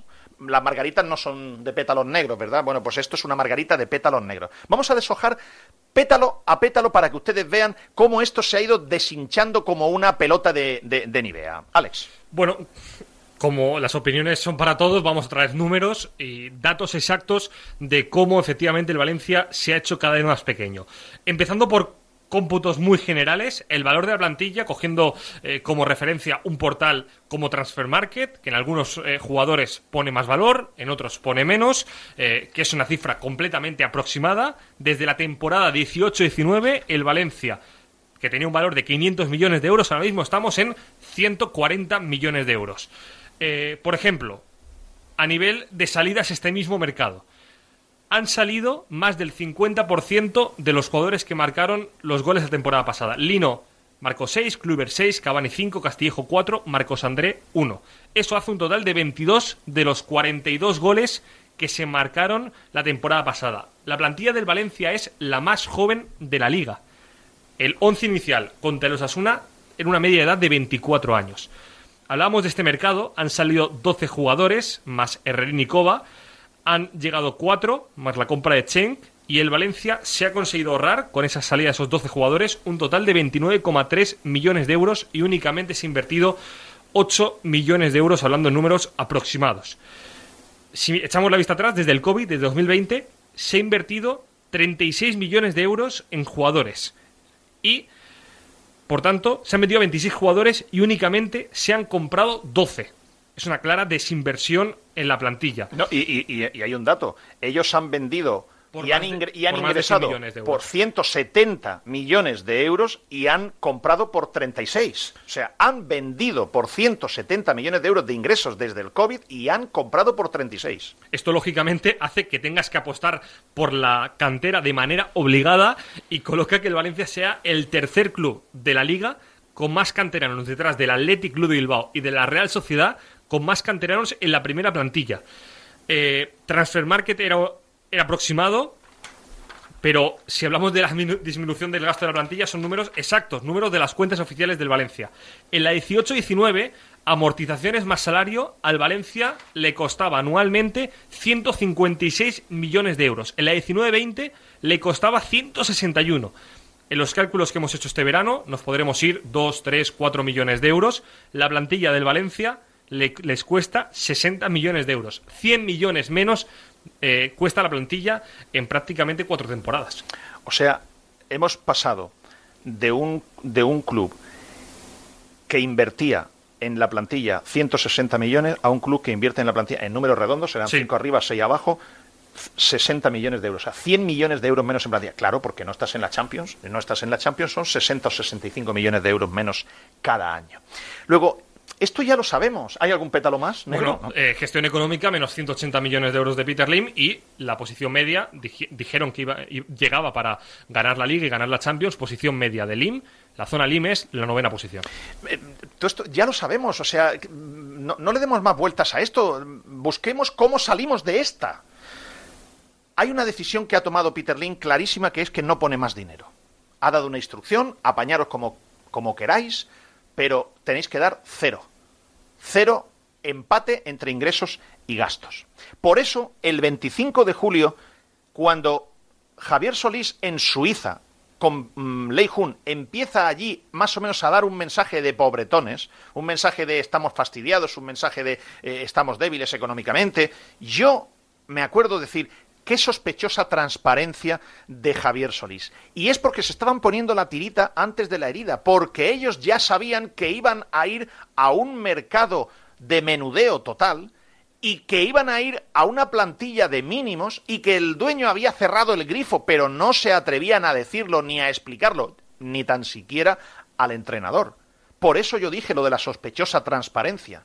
Vamos a recordar pasajes de Solís y de Corona sobre este asunto y luego las limitaciones o problemas económicos que, tiene el club que hace que sea eh, complicado llevar a, cabo el mercado, pero yo creo que dentro de nuestras posibilidades hemos intentado darle al entrenador todas las armas posibles. Es un poco, me refiero a lo, primero que he dicho, una cosa es el, control financiero, el margen y luego están las, propias eh, limitaciones que tiene el club en esa búsqueda de la sostenibilidad y, un poco del balance económico que hace que a pesar de que haya eh, margen financiero, las indicaciones del, club sean, sean las, que hay que, las que hay que llevar. ¿Se ha decidido desde arriba? Desde, desde, dirección, desde dirección en completar la mejor plantilla que, podamos, supeditados, como he dicho desde el principio, y hemos dicho desde el primer día del curso que tenemos una situación financiera delicada y, y esto pues hace que dependas en algunos casos no solo, no solo de, tus, de tus ganas, de tus deseos,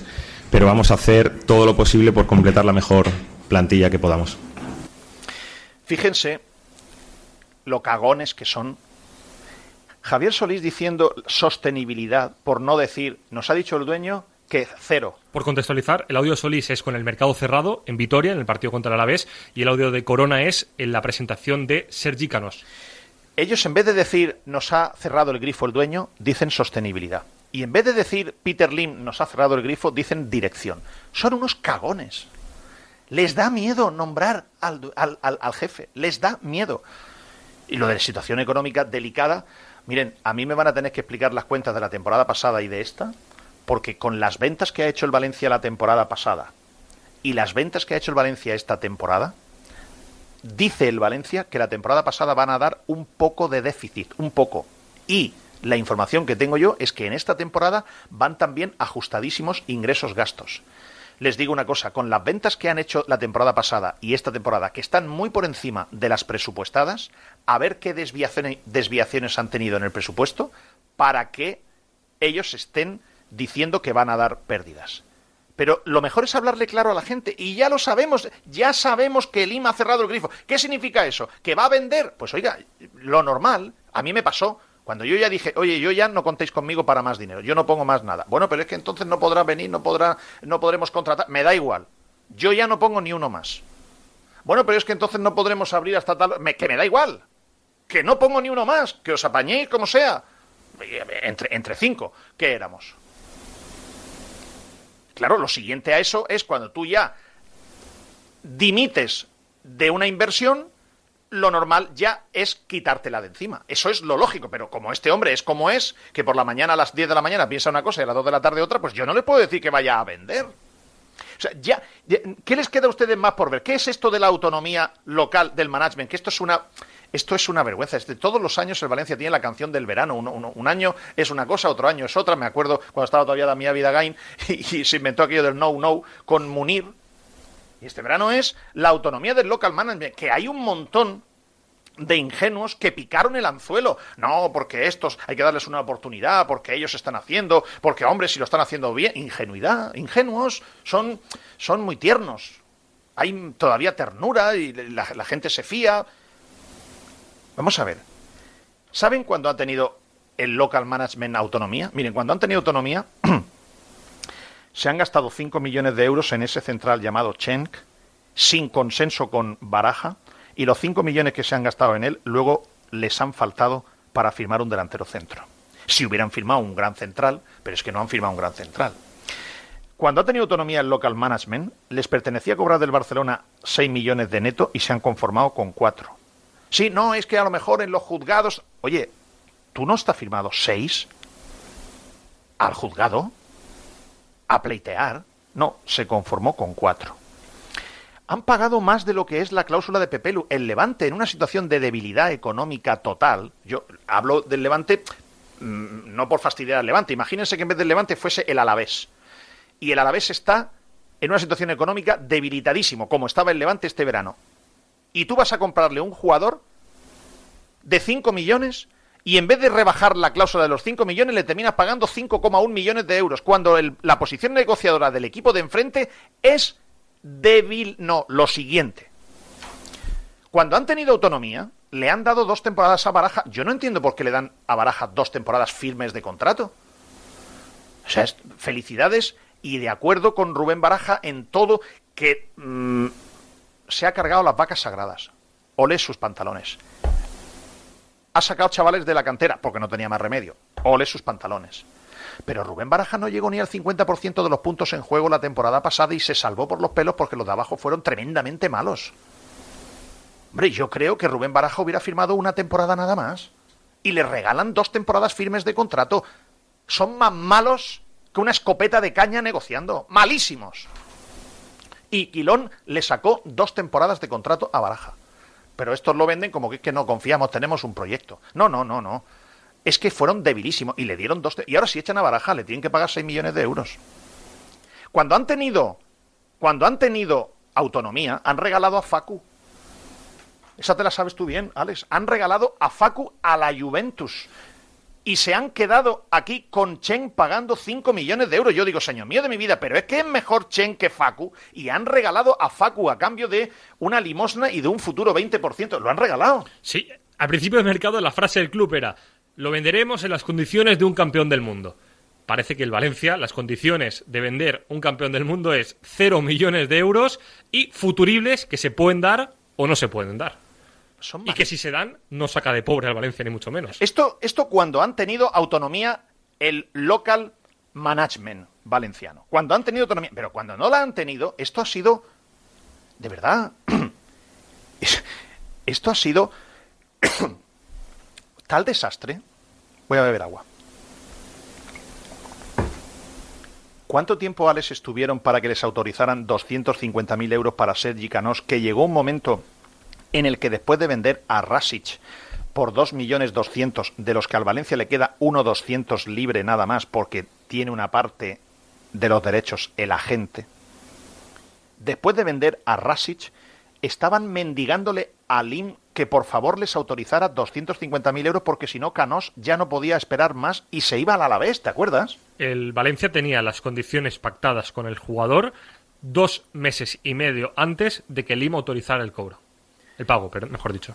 250.000 euros.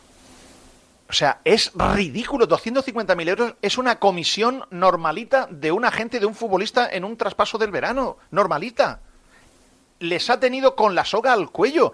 El- y, nos vendían la autonomía del local management. Claro, que cuando han tenido autonomía, fíjense lo que han hecho, ya se lo he dicho antes. O lo de Rafa Mir.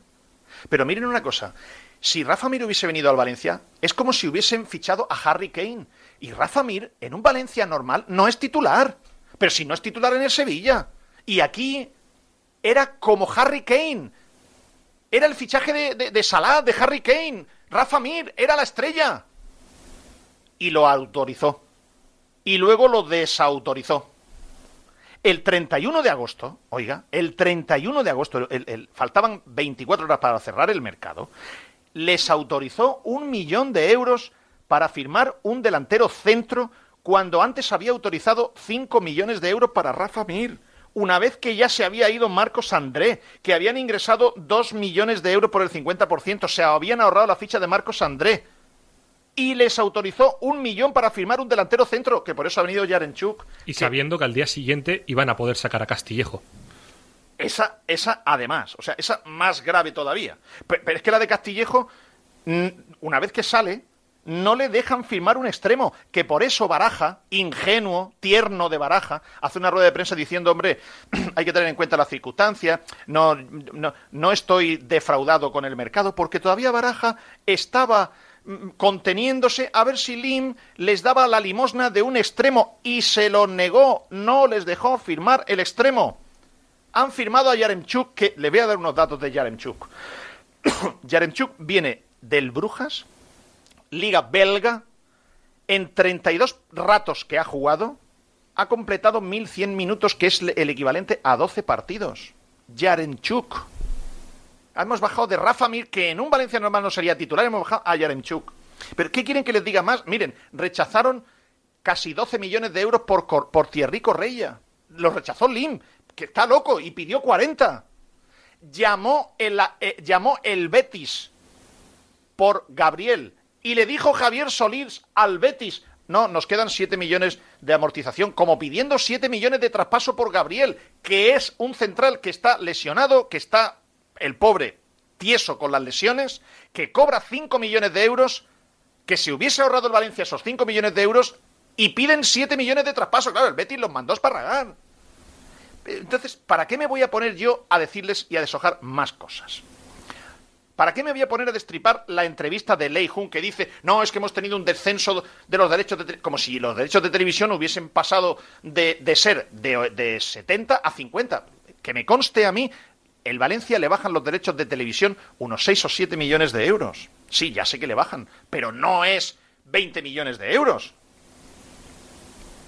Las pérdidas que dice Lei Jun, señora Lei Jun, ¿me puede usted explicar cómo ustedes han dado 180 millones de euros en pérdidas en el tiempo que están aquí, cuando han comprado jugadores por lo mismo que han vendido, prácticamente. 500 millones por redondear. Han vendido prácticamente y comprado por lo mismo y a pesar de eso han tenido 180 millones de euros de, de, de pérdidas sumadas todas las pérdidas de todas las temporadas. ¿Para qué nos vamos a detener en eso? ¿Para qué nos vamos a detener en que ustedes ya saben que el Valencia hace fichajes de jugadores de un equipo que está entre el 12 y el 17 en la clasificación? Que me da igual exactamente que se hayan gastado menos del fair play, porque ellos la cuenta que hacen no es que yo tengo 70 y no sé cuántos del límite de coste plantilla de la liga y me gasto 65 y me quedan 10 o 12 o 9 o los que sea, si me da igual, esa no es la cuenta de ellos. La cuenta de ellos es no quiero depender de vender futbolistas, no pongo ni un euro más, no invierto ni un euro más, ingresos con gastos a cero, que es una posición responsable de un buen gestor. El problema es que eso lo haces como consecuencia de la horrorosa gestión que te ha traído desde la Champions hasta ser un equipo a punto de descender, que has perdido entre 80 y 85 millones de euros de ingresos porque no juegas la Champions, que ya son 60 o 65, más pierdes todas las taquillas de la Champions, más pierdes la, variable de los sponsors, que no es lo mismo no estar en Champions que sí estar. Claro, porque usted ha arruinado este proyecto y se ha cargado 85 millones de euros anuales de ingresos desde el momento que por celos echaron a Mateo Alemán y a Marcelino. ¿Y yo para qué me voy a poner otra vez a analizar eso. No perdamos tiempo, no perdamos tiempo. No perdamos tiempo en que los técnicos actuales no saben cuál es el plan. Lo normal es que si el Valencia va a fichar a partir de ahora jugadores de millón de euros o jugadores libres, ya les tendrían que estar diciendo cuál es el plan para que los, para que los técnicos, con una gran ventaja que tienen, que es que el escudo del Valencia pesa mucho y hay muchos futbolistas como Canós, como Amalá, etcétera, que te esperan en Rafa Mir, porque jugar en el Valencia, el escudo todavía pesa muchísimo más que la realidad del Valencia. Bueno, pues los técnicos se tendrían que adelantar ya a firmar jugadores libres, a tener ya eh, contactos con ellos para la próxima temporada, para el mercado de invierno, no saben cuál es el plan. Entonces, de verdad, les pregunto, ¿ustedes qué más necesitan saber o qué más necesitan sufrir? Porque para mí la cuestión es, y vamos a ir yendo al grano, ¿qué van a hacer ustedes? Ya sabemos todo esto, no le demos más vuelta, no chapoteemos más en los desastres que hacen, ya lo sabemos. Todo lo que he dicho ya lo sabemos. ¿Cómo salimos de esta? ¿Cómo salimos de esta? Primero, yo creo que para salir de esta deberíamos confesarnos. Deberíamos confesarnos. Vamos a confesarnos después de unas buenas maderas, de un buen hospital y de un buen asesor de seguros. Palets Castillo, número uno de la fabricación de palets con madera sostenible en España. Palets Castillo es uno de los cinco mayores productores de palets de Europa. Nuestra implantación en Brasil nos hace exclusivos en la venta de madera de la mayor calidad a los cinco continentes. Palets Castillo, empresa del sector del embalaje en madera con más de 90 años de historia y experiencia. Patrocinador oficial de los equipos femenino y masculino del Club Deportivo Soneja. Descúbrenos en paletscastillo.com y en el 964 13 27 27 en Soneja, Castellón. En el Grupo Sanitario Rivera trabajamos hoy por la sanidad del mañana, por una atención sanitaria excelente, humana y sostenible. Nacimos hace más de 25 años para mejorar tu salud y bienestar, para demostrarte que tú estás en el centro de todo, convirtiéndonos así en un referente de la gestión sanitaria, porque de la responsabilidad nace la confianza. Somos Rivera, somos salud responsable. ¿Tienes un problema con tu seguro? ¿Necesitas asesoramiento con un siniestro con tu peritación? Relájate y llama a los profesionales. Llama a Barberá Peritaciones con más de 30 años de experiencia y un gran equipo de profesionales especialistas. Contacta con nosotros. Barberá Peritaciones en el 962 990 020 o en barberaperit.com.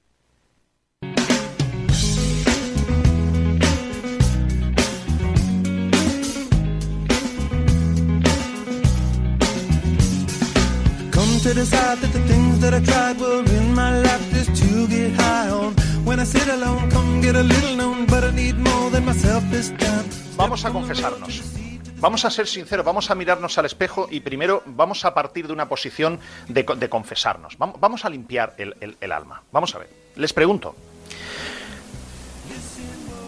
Si Peter Lim vendiera el club por lo mismo que ha invertido, redondeemos a 300 millones, y hay 38.000 abonados, cada uno de los 38.000 pondría 8.000 euros para comprarle. Yo digo que de 38.000 no ponen 8.000 euros ni 380. Vamos a ser sinceros. ¿Va a llegar una ley en España que impida que nadie tenga más del 51%? Mm, Antes del problema que tenemos, no va a llegar la ley. Y si llega, tendrá que haber una transición, porque los que ya tienen una seguridad jurídica y son propietarios, tendrá que ser una ley a partir del futuro, no a partir con carácter retroactivo. Luego, eso no, es práctico. ¿Ustedes creen que siendo una sociedad anónima deportiva, ¿de verdad ustedes creen que va a haber aquí un socio, un voto? ¿Ustedes creen que eso va a pasar? Es que, yo qué sé, yo creo que los niños no vienen de París. Yo, me- yo sé que hay quien puede pensar que los niños vienen de París, pero los niños no vienen de París. ¿Ustedes creen que va a venir aquí un potencial comprador, va a comprar por lo que sea y va a decir, bueno, venga, y ahora las decisiones las tomamos, yo pongo los 300 millones y ustedes tomamos las decisiones por democracia. Venga, un socio o un voto. ¿Quién es el presidente y el consejo de administración? A votar. Eh, me tengo que cargar al entrenador. Vamos a hacer una consulta. ¿De verdad ustedes creen que eso es posible? No. No, no, no. ¿Ustedes saben que Peter Lynn compró las acciones que cuando el Valencia estaba en una situación límite económicamente después del paso de Juan Soler y del paso de Vicente Soriano que no lo pudo resolver y se hizo con 550 millones de euros de deuda que se encontró el Valencia con Manolo Llorente entonces en la presidencia puesto por Bancaja y mano derecha de Manolo Llorente, Javier Gómez, hoy jefe del control económico de la Liga, ¿saben que se hizo una ampliación de capital de 92 millones de euros y los aficionados suscribieron 18 millones de euros de los 92? Los 74 que no se suscribieron son los 74 que terminó comprando Peter Lim, los de la fundación. Si, la, si, si el valencianismo, si los accionistas, si los valencianistas hubiesen comprado la ampliación de, de capital completa, hoy no estaríamos aquí. Vamos a decirnos las verdades. Esto es así.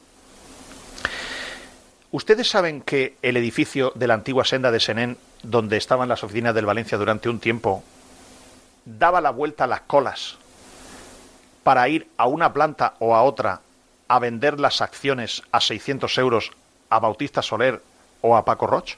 que Paco Roch contrató a Mario Alberto Kempes de reclamo para que le vendieran las acciones a él?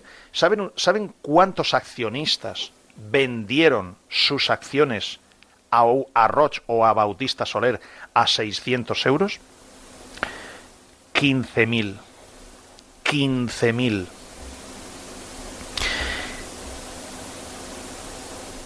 ¿Saben cuántos había en la grada sacando cartulinas verdes? ¿Saben cuántos se tragaron al trilero?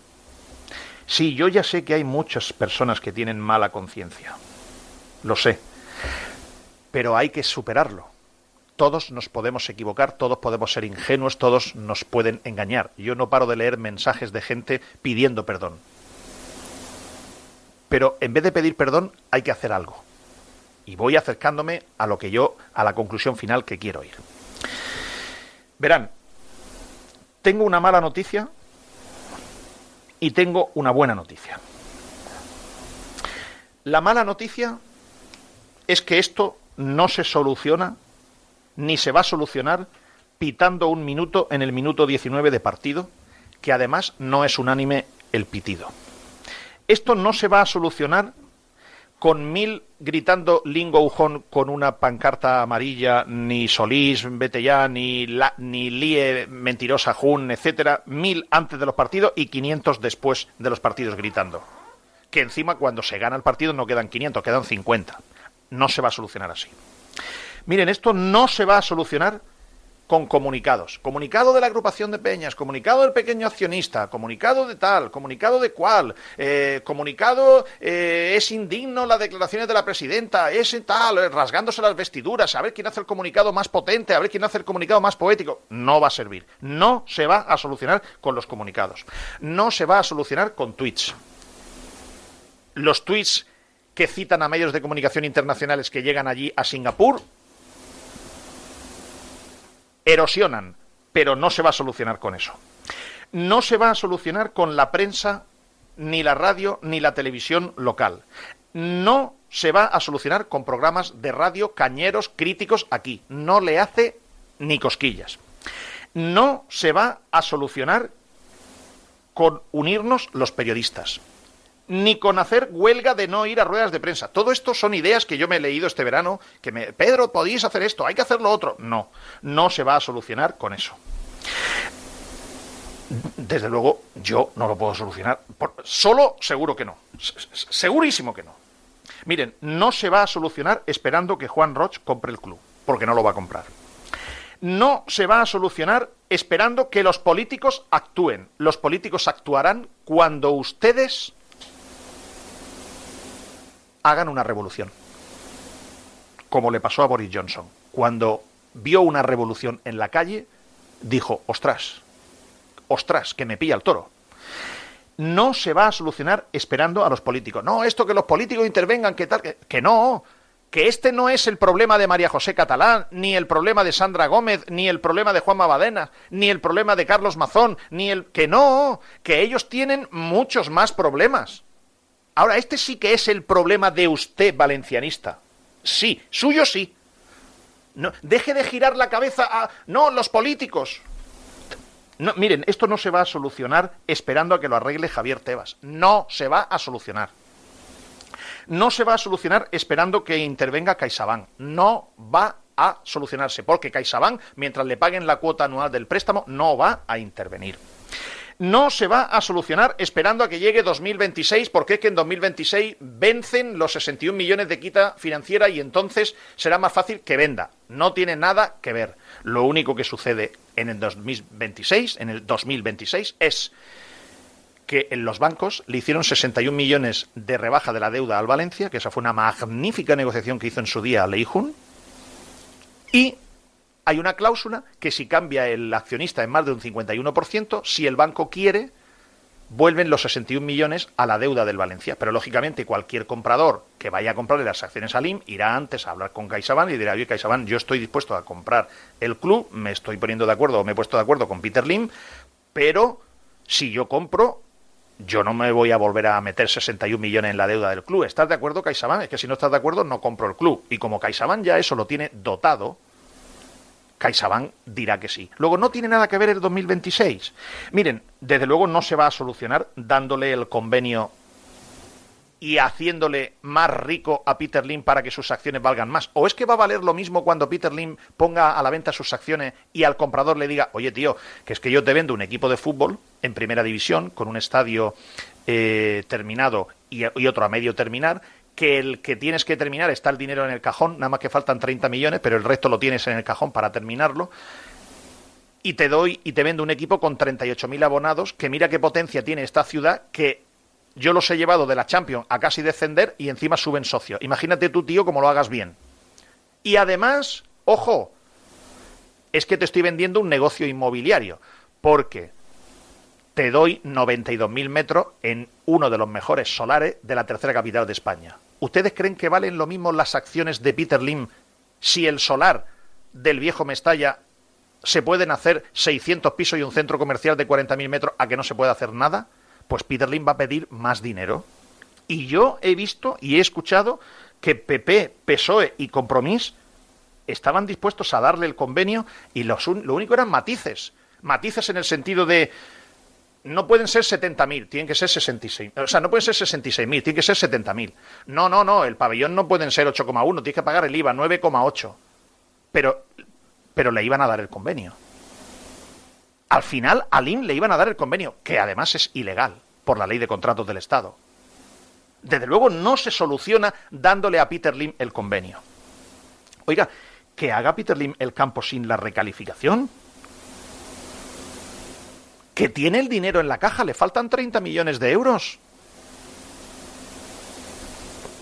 Que tiene Peter Lim el dinero, 85 millones de euros como mínimo los tiene en la caja. Es más, cada año que pasa y no hace el campo, tiene los 85 bloqueados porque no se los puede gastar en otra cosa nada más que en infraestructuras. Y le están quitando el 10% cada año de televisión. Él sabrá, si no termina el estadio, cada año le quitan entre 7 y 8 millones de euros y no está gastando los 85 que están bloqueados en terminar el estadio. Luego, desde luego, no se soluciona dándole el convenio. Miren, no se soluciona esperando que un exjugador lidere esto y saque a la calle a 50.000. Que no existe eso. Que no se soluciona así, de verdad. Que no se va a solucionar así. Yo. mm, yo me quiero quedar tranquilo con mi conciencia.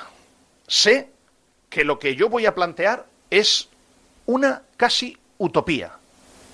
Pero yo tengo confianza en el clic del valencianismo. Habrá un momento que habrá un clic. Yo tengo confianza. Porque la buena noticia que tengo para ustedes es que esto lo solucionan ustedes. Una revolución. No mire a derecha y a izquierda, ni a los políticos, ni a los periodistas. Todos esos nos pondremos firmes cuando haya un ejército que haga una revolución. Esto solo lo soluciona imagen internacional cada partido dañina para la reputación de Peter Lim. Y ahí hay un montón de ideas. Pero hay cosas que las cámaras de televisión no podrán ocultar aunque la liga quiera.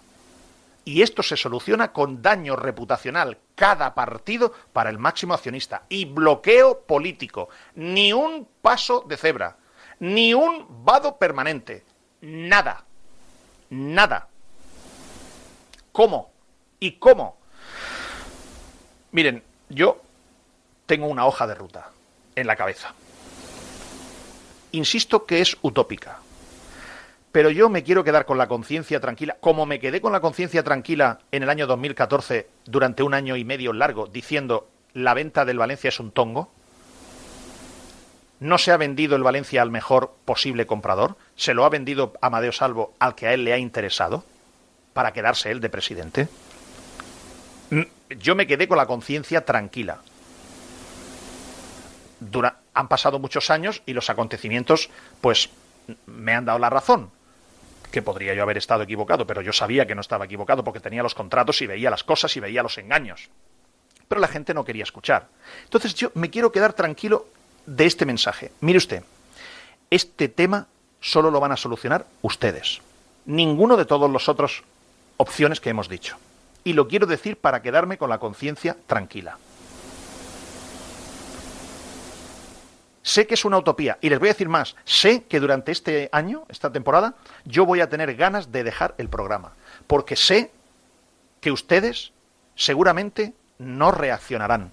Seguirán mirando a derecha e izquierda esperando que el problema se lo solucione otro.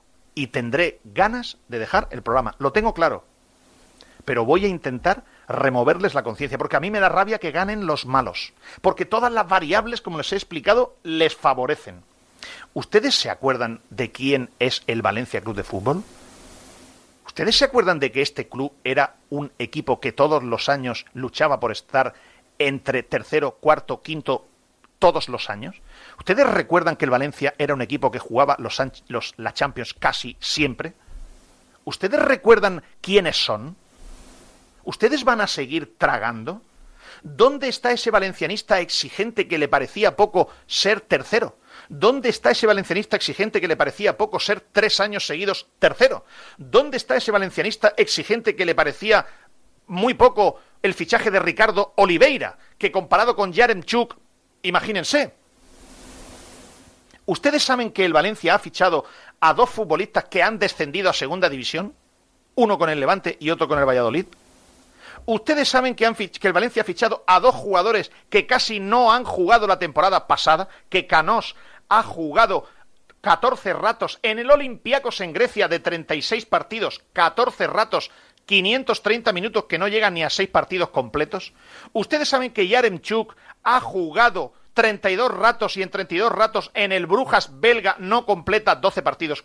¿Ustedes saben que Amalá, que tiene pinta de ser un futbolista bueno para un equipo medio, no compite desde abril?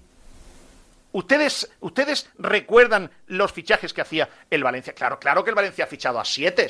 Claro. Y a Ayala, y a Villa, y a Baraja. Claro. Y a Cañizares. Pero es que ahora el Valencia ficha jugadores y se los compite el Alavés. Le quita los jugadores el Granada. Le quita los jugadores el Mallorca.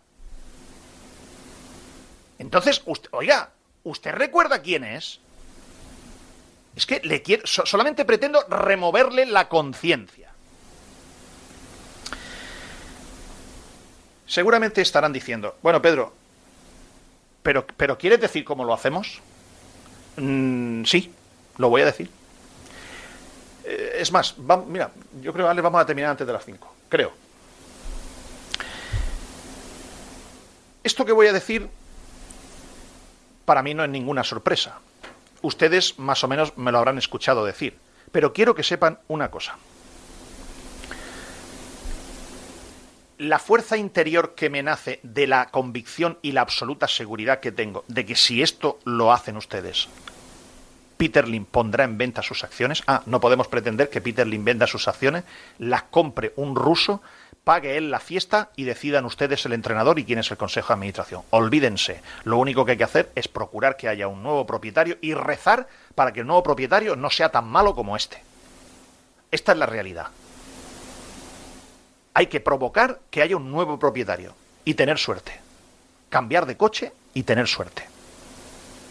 Pero tengo la convicción desde dentro que si hacen esto, creo que no lo van a hacer, ¿eh? Y creo que tendré ganas durante el año, porque me llevaré un montón de decepciones, de dejar de hacer el programa. Ya les he dicho cuáles son nuestros objetivos. No hay un objetivo esencial periodístico de, audiencia. No, la audiencia vendrá sola. El objetivo es tratar de ayudar a esta ciudad a que se libre de Peter Lim y a que nadie se vaya a aprovechar de un, de un Levante Unión Deportiva en debilidad. Hoja de ruta. Primero, todo lo que voy a decir que creo que hay que hacer hay que hacerlo con civismo, con educación, con ingenio, con contundencia y desde luego sin el más mínimo atisbo de nada que se pueda acercar remotamente a tensión en la calle. Pero hay que hacer una revolución. Le pregunto, le pregunto a usted Usted, imagínese que usted es un aficionado del Valencia, de los 38.000 abonados del Valencia, y me estoy dirigiendo a usted. que por eso yo voy a necesitar aquí el ejército, en el 692-511-555. Imagínense que me estoy, me, me estoy hablando a usted, uno de los 38.000 abonados del Valencia. Y yo le digo, mire, entiendo que usted se haya hecho socio por sus antepasados, porque no le echará al IM de su casa, porque no quiere perder eh, el, el número de antigüedad, porque es una fiesta ir con sus hijos, porque usted quiere meterle valencianismo a su hija de pequeño. Lo entiendo. Entiendo que va al partido. Entiendo que no pague 8.000 euros. Lo entiendo. Pero le pregunto, ¿usted puede que es una decisión que puede tomar usted. No depende de nadie, ni de los periodistas, ni de los entren, ni, ni- ni de los políticos, ni de Javier Tebas. No depende de nadie. Usted puede entrar en el minuto 10 al campo. Como si llegara tarde por aparcar. Usted puede hacer eso aunque usted llegue a la puerta del estadio y los demás entren. Pero usted, por conciencia, usted puede pararse y decir, yo no entro. Yo me he hecho socio por mi hija, por mi antigüedad, por el afecto, porque no me tirará alguien y tal, pero yo los diez primeros minutos no entro. Que no se va a morir el equipo, ni va a perder el, equipo, ni voy a dejar de apoyar a mi equipo, sino que voy a entrar diez minutos más tarde. Todos los partidos. Todos. Esto lo tendrá que organizar alguien. No vamos a ser nosotros. Los únicos que han organizado esto son Libertad Valencia Club de Fútbol. No sé si habrá alguien más que se le ocurra, porque no va a venir, oiga, no va a venir Kempes, ni Cañizares, ni Ayala, no van a venir a liderar esto. Porque entre otras cosas luego seguramente ustedes les dejarían solos con el palo de la bandera. Pero depende de usted. Usted llegue a la puerta del estadio y diga, yo no entro hasta el minuto 10. ¿Por qué? Porque si todos los partidos en Mestalla empiezan y durante 10 minutos las cámaras parece que hay COVID otra vez, esto será una noticia mundial. Cada partido. No vale un partido, hay que hacerlo todos los partidos. Yo sé que es una utopía, pero yo quiero quedarme con la conciencia tranquila. Bueno, esto y no solo esto, vienen más cosas. Eso depende de usted. Oiga, imagínese que llega usted a la puerta de Mestalla, va usted a entrar por su puerta, ¿eh? Imagínense, y imagínense que estuviera ahí don Antonio Puchades diciéndole, Bonico, no entres, entra en el minuto 10. Del 1 al 10, ayuda a tu club. Y del 10 al 90, ayuda a tu equipo. Bonico, no entres. Imagínense que está Antonio Puchades delante de la puerta. Estoy seguro que alguien, eh, Javier Solís, eh, bueno, Corona le importa un huevo esto, Javier Solís o Inma Ibáñez, que por cierto, Inma Ibáñez lle- lleva siendo directora financiera de una empresa que pierde dinero nueve años seguidos, incluido el único que ganasteis porque hicisteis un truco con lo de Cilesen y Neto. Lo digo porque en tu currículum luego lo pones. Directora financiera de una empresa que pierde dinero todos los años. Ya sé que ella no es la que toma las decisiones, es el propietario, pero ella está ahí. Eh, Seguro que Javier Solí y me Baña están diciendo, joder, Pedro, macho, pareces un predicador. Me da igual. Me importa un huevo. Yo quiero decir lo que quiero decir, porque me quiero quedar con la conciencia tranquila. Imagínense, insisto, que usted va a Mestalla y en la puerta, como si fuesen piquetes de estos, pero piquetes buenos, piquetes de cuando había una huelga. Y yo me acuerdo cuando yo era pequeño y mi, padre, había huelga y pasaban por delante la, huelga y habían los piquetes y, mi padre cerraba porque tenía miedo que los piquetes de, de- los sindicatos pues le montaran un lío, ¿no? Bu- Bueno, imagínense piquetes buenos. Imagínense mentalmente. Yo, oye, yo llego con mi hijo, con mi hija, con mi mujer, con mi amigo, tal, y me quedo en la puerta, no entro. Ostras, pero Pedro, es que están entrando todos los demás. Da igual, tú quédate, no entres.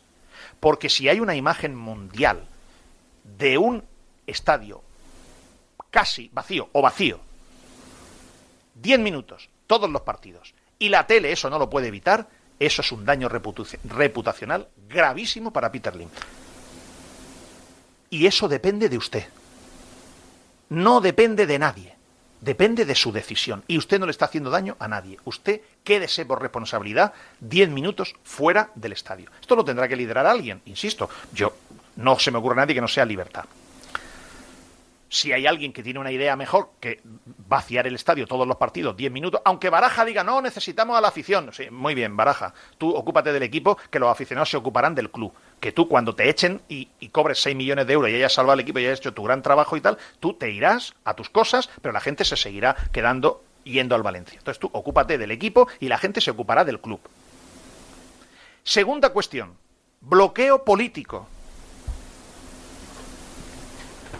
Bloqueo político. ¿Saben cuándo se producirá el bloqueo político? Cuando María José Catalá, Carlos Mazón, Sandra Gómez, eh, Joan Ribó, cuando les vean a ustedes en la calle, como los vio Boris Johnson, cuando les vean a ustedes en la calle, entonces ellos dirán, uh, que la corriente viene así, no nos metamos en líos. Y seguramente se- se cogerán la bandera no de Vox, sino de la posición política con Lim que ha cogido hoy Vox, que es la misma posición que ha cogido PSOE y PP, nada más que PSOE y PP sí le quieren dar el convenio, que es darle más dinero a Lim encima, y Vox ha dicho, por encima de mi cadáver le damos el convenio. Miren, habrá que ir a la puerta del ayuntamiento y a la de la Generalitat. Y con respeto, 5.000, 8.000, 10.000, y lo tendrá que liderar alguien. Y creo que en este momento quien lidera la calle, pero están tímidos porque están temerosos, es Libertad. Tendrán que ir a la puerta del ayuntamiento un día a organizar 8.000 personas, 6.000, 5.000, y los mensajes serán, María José, ayúdanos. Violencia ninguna, tensión ninguna. Pero María José, ayúdanos. Carlos, ayúdanos. Habrá que ir 5.000 personas a la puerta de la Generalitat, pero con educación. No en plan guerra, sino, oye, mm, primero de los valencianos, ayúdanos. Primera de las valencianas, ayúdanos. Pero tendrán que verlo. Y eso se tendrá que organizar. Habrá que ir 20 autobuses como mínimo a la puerta de la liga, para que salgan los telediarios, para que tenga que salir alguien de la liga a hablar con 1.200 personas. No es difícil llenar 20 autobuses. No es difícil. Miren, yo soñaría que hubiese un exjugador del Valencia en cada puerta de entrada diciéndole a la gente, Bonico, no entres hasta el minuto 10, por favor. Yo soñaría. Estoy esperando que el clic, que se produzca el clic un día. Tiene que haber un clic. Oiga, los presidentes de las peñas valencianistas, por favor, que me escriban al 692-511-555. Por favor, ¿puede haber 20 presidentes de peñas valencianistas que organicen 20 autobuses para ir a la puerta de la Liga de Fútbol Profesional un día? 20. Para juntar mil personas en la puerta de la Liga de Fútbol Profesional para que Javier Tebas también mueva y hable con Peter Lim y diga, Peter, oye, esto a la liga nos está perjudicando ya. La- los derechos de televisión valen mucho menos si, si el Valencia está como está. Pero habrá que ir mínimo 20 autobuses allí. Por favor, la- las peñas valencianistas es muy importante que se muevan. No es los comunicados no sirven. Es mejor que una peña valencianista lidere y diga, oye, viaje para ir a protestar a la puerta de la liga tal día. Y eso en cascada, pues yo también, pues yo también voy, pues yo también voy. Pero, pero tiene que haber un clic. Alguien lo tiene que provocar. Por eso yo quiero un ejército, 692-511-555, un ejército para saber si hay peñas valencianistas, gente dispuesta a hacer eso o a no entrar. O gente que amablemente estará en la puerta de entrada y dirá, oye, Bonico, no entres, ayuda a tu club. Ahora ayudamos al equipo a partir del minuto 10. Habrá que ir a la puerta del club. Habrá que organizar un día ir a la puerta del club. Leijun, vender ya. Sin violencia, sin tensión. Pero habrá que ir. Habrá que organizarlo. Y habrá que ir. Hace falta ese clic. Todo este paquete de cosas juntas, que evidentemente esto entonces moverá a CaixaBank, entonces, aunque CaixaBank ya estaba movida, y ya les he dicho la desgracia que sucedió, que es que tienen puñetera suerte estos tíos de Meriton. Cuando todo este paquete de cosas se junten, y escuchen, no estoy tonto, ¿eh? Yo sé que esto que estoy diciendo es utópico. Lo sé. No estoy tonto, ¿eh? Pero yo me quedo tranquilo diciendo que esto funcionará. Y Lim será el que busque el comprador. Y si usted conoce a alguien que pueda comprar, dígaselo como lo hago yo. Yo, si voy de vacaciones a Dubái y me encuentro un jeque en la sombrilla de al lado, bueno, él no tendrá una sombrilla, él tendrá, él tendrá un piso en la arena. Y yo se lo digo, oiga, estudie usted el Valencia, que allí hay una oportunidad magnífica. Si usted tiene opción, hágalo. Pero seguramente, yo, yo lo sé, lo sé, si yo les conozco, si yo lo, sé, si ustedes ahora mismo están diciendo, bueno, pero Pedro, ¿y puedes contar algo de la opción oro? Sí, puedo contar algo. ¿Saben ustedes? Mira, Mira, oye, Alex, lo- lo Sí, he, hecho, sí. lo- lo he hecho bien, ¿eh? Sí, Vamos- sí, sí, sí. Oye, vamos a terminar a tiempo, ¿eh? Clavado. ¿Saben ustedes? eh, Alex me ha dicho, Pedro, deberíamos de terminar a las 5 porque si no, más de dos horas un poco es un ladrillo y tal. Y yo le echo caso a Alex, yo le hago muchísimo caso. Y me- me- fíjate, me quedan och- nueve minutos y medio, me, va me, me da tiempo a recrearme y Si no hay una solución, subir varios podcasts y problema solucionado. y terminarlo bien.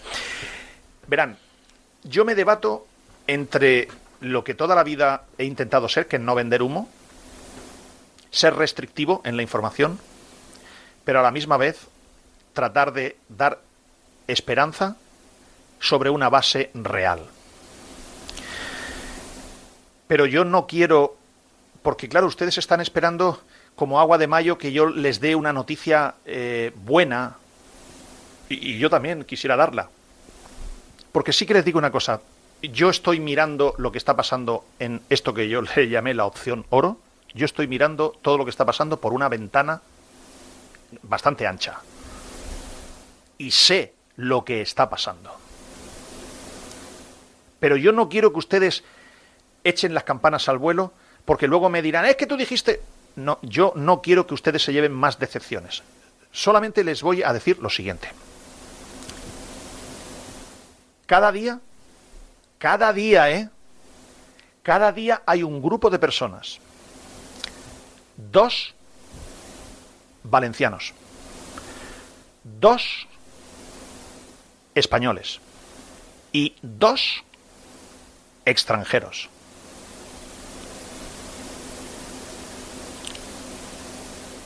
Los dos extranjeros profesionales de altísimo rango en el fútbol, en este momento diría, puedo decir internacional o mundial, como no me gusta ser salvo, digamos internacional. Los dos valencianos, dos personas de rango y experiencia, primero valencianistas, muy valencianistas, por eso están todos los días pendientes de, que no se apague la llama. Especialistas en ramas que van a ser necesarias para si el potencial comprador lo convencen. Y dos, españoles, profesionales de sus ramas, que tienen el gusto y el placer de participar del bien común de esas seis personas para tratar de convencer a un potencial inversor para que presente una oferta a Peter Lim. Se han dado diferentes etapas. Hay una primera etapa en la que había que convencer los dos valencianos, convencer a los dos españoles y a los dos extranjeros que el Valencia era una oportunidad de inversión. Convencidos los dos españoles y los dos extranjeros, se inició un camino para realizar un informe que tenía como objetivo poner las ventajas de invertir en el Valencia, tanto en la parte urbanística, Campo Nuevo, acabémoslo, sí, pero sin Peter Lim, con el nuevo propietario que dé señales de confianza. Porque aquí hay dos negocios. Hay un negocio bonito, deportivo, que es de ego, que es el fútbol, que el único negocio es cuando tú gestionas bien un equipo de fútbol y cuando lo vendes y ganas dinero. Ese es el negocio del fútbol. La gente se cree que cuando el Valencia traspasa a futbolista ese dinero va al, al bolsillo del IMI y eso no es así. Y hay un segundo posible negocio que es el negocio inmobiliario en el nuevo, perdón, en el viejo estadio, en el solar del viejo estadio. Y es un informe para argumentar que hay una oportunidad. Esa oportunidad había que explicársela al potencial comprador. Pero el potencial comprador tiene unos analistas, project manager en Nueva York, que había que pasar ese filtro. Ese filtro, los analistas lo han pasado y el informe de ellos al potencial comprador es, oye, esto lo vemos una oportunidad. Ahora falta que el potencial comprador se ponga a ello, porque eh, si yo pudiera, si yo pudiera decirles de, de quién se trata, ustedes lo entenderían. Como tiene muchas cosas en las que se pone, cuando se ponga a ello, será el momento clave de saber si sí o si no. Es decir, si sí será, oye, sí, quiero intentar comprar el Valencia. Y entonces será otra meta. Y la siguiente meta será intentar que llegue a un acuerdo con Peter Lim. Yo les tengo que decir que se han producido noticias positivas que me encantaría contarles. Sí que me voy a comprometer con ustedes a una cosa. Si este tema no sale un día, yo les contaré a ustedes de arriba a abajo lo que se intentó, lo que intentaron y lo que no salió y quién era el potencial comprador que se intentó. Me comprometo con ustedes a que yo, si no sale, lo contaré. Y si sale, vamos, bueno, si sale, si sale voy a hacer una serie de Netflix. Ya se lo digo. Porque me voy apuntando todo lo que va pasando. Entonces sí, ha pasado una buena noticia. Y la buena noticia que ha pasado es que el potencial comprador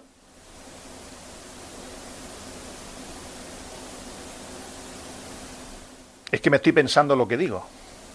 Porque, porque no, no, quiero, no quiero cometer errores. Están en la buena dirección. O sea, están en la buena dirección. El potencial comprador elegido por ese grupo de seis están en la buena dirección. Y ha pasado una noticia mala y buena este verano. Y es que una de las seis personas que están en este grupo tratando de convencer al potencial comprador, una de estas seis personas, que era un profesional libre e independiente, ha pasado a ser una persona de confianza del buró personal del potencial comprador. Eso ha retrasado la opción oro, pero ha mejorado la situación porque una de esas seis personas se ha convertido en una persona de confianza para y trabaja para el potencial comprador. Y ahora falta el momento final. El momento final ya se acerca, que es el momento en el que el potencial comprador vea la documentación, las personas que tienen el contacto con él le, le, intenten terminar de seducir y que el potencial comprador diga, sí, vamos a intentar comprar el Valencia.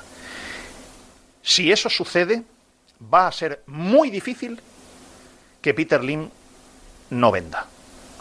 Porque si el potencial comprador dice quiero comprar, va a ser muy difícil que Peter Lim se niegue entre otras cosas porque le va a interesar al propio Peter Lim, por sus negocios. Le va a interesar y va a ser muy difícil. Y además, si el potencial comprador dice, allá voy, hay dos maneras de comprar el Valencia. Una, la normal, de tú a tú negociamos. Y otra, si yo me empeño, hay una manera hostil financieramente de comprar el Valencia. Que esto ya se lo explicaré a ustedes en el siguiente programa de Sin Ataduras. Me queda con la conciencia tranquila. No estoy loco. Sé que es una utopía. Si esperan que se resuelva solo, no se va a resolver. Esto lo arreglan ustedes, si ustedes quieren. Lo tienen en su mano. Acuérdense de lo que les digo la imagen. Usted llega a la puerta de Mestalla y delante está don Antonio Puchades. Bonico, no entres hasta el minuto 10, ayuda a nuestro club. Del 10 al 90, ayuda a nuestro equipo. Alex, nos vemos el lunes que viene. Un placer, hasta el lunes. Me he quedado sin habla, casi. Las 5 de la tarde. Oye, pues hemos terminado. no- Nos da tiempo casi a comer y todo. ¿No? O a cenar. Nos, nos da tiempo. ya- mira, he, he dejado de sudar. Ya al final me, me he puesto zen y hemos terminado contando eh, la, la hoja de ruta que confío en ella plenamente. Mira, antes de terminar, sé sincero, ¿eh, Alex? A que tú no confías en la hoja de ruta. No. Pero porque creo que la sociedad valenciana o cualquier sociedad, eh, hay pocos casos en la historia donde se haya revelado de la forma necesaria que requiere esta situación. Me sorprendería. Ojalá me sorprenda. Ojalá me equivoque. Sueño, sueño con que la sociedad valenciana, que siempre intentamos destacar en muchas cosas, fuésemos capaces de destacar por resolver nosotros un problema del que somos responsables también y de hacer algo que no se ha hecho en la vida. Yo le- le sacudo la conciencia a la gente en ese sentido. Sé que es muy difícil, pero esto solo lo va a arreglar la gente. Yo no sé si, se- si se llegará a ese punto que tú has dicho, pero yo estoy seguro que la sociedad valenciana da- va a dar mucha más guerra de la que ha dado y va a poner eh, mucho más encima de la mesa de lo que se ha hecho hasta ahora. Han habido protestas, han habido movimientos, pero sé que tiene mucho en la mochila y que cada vez más llega ese momento. Veremos si se da el clic. Revolinción. Revolinción. Con esto cerramos. Hasta el lunes que viene.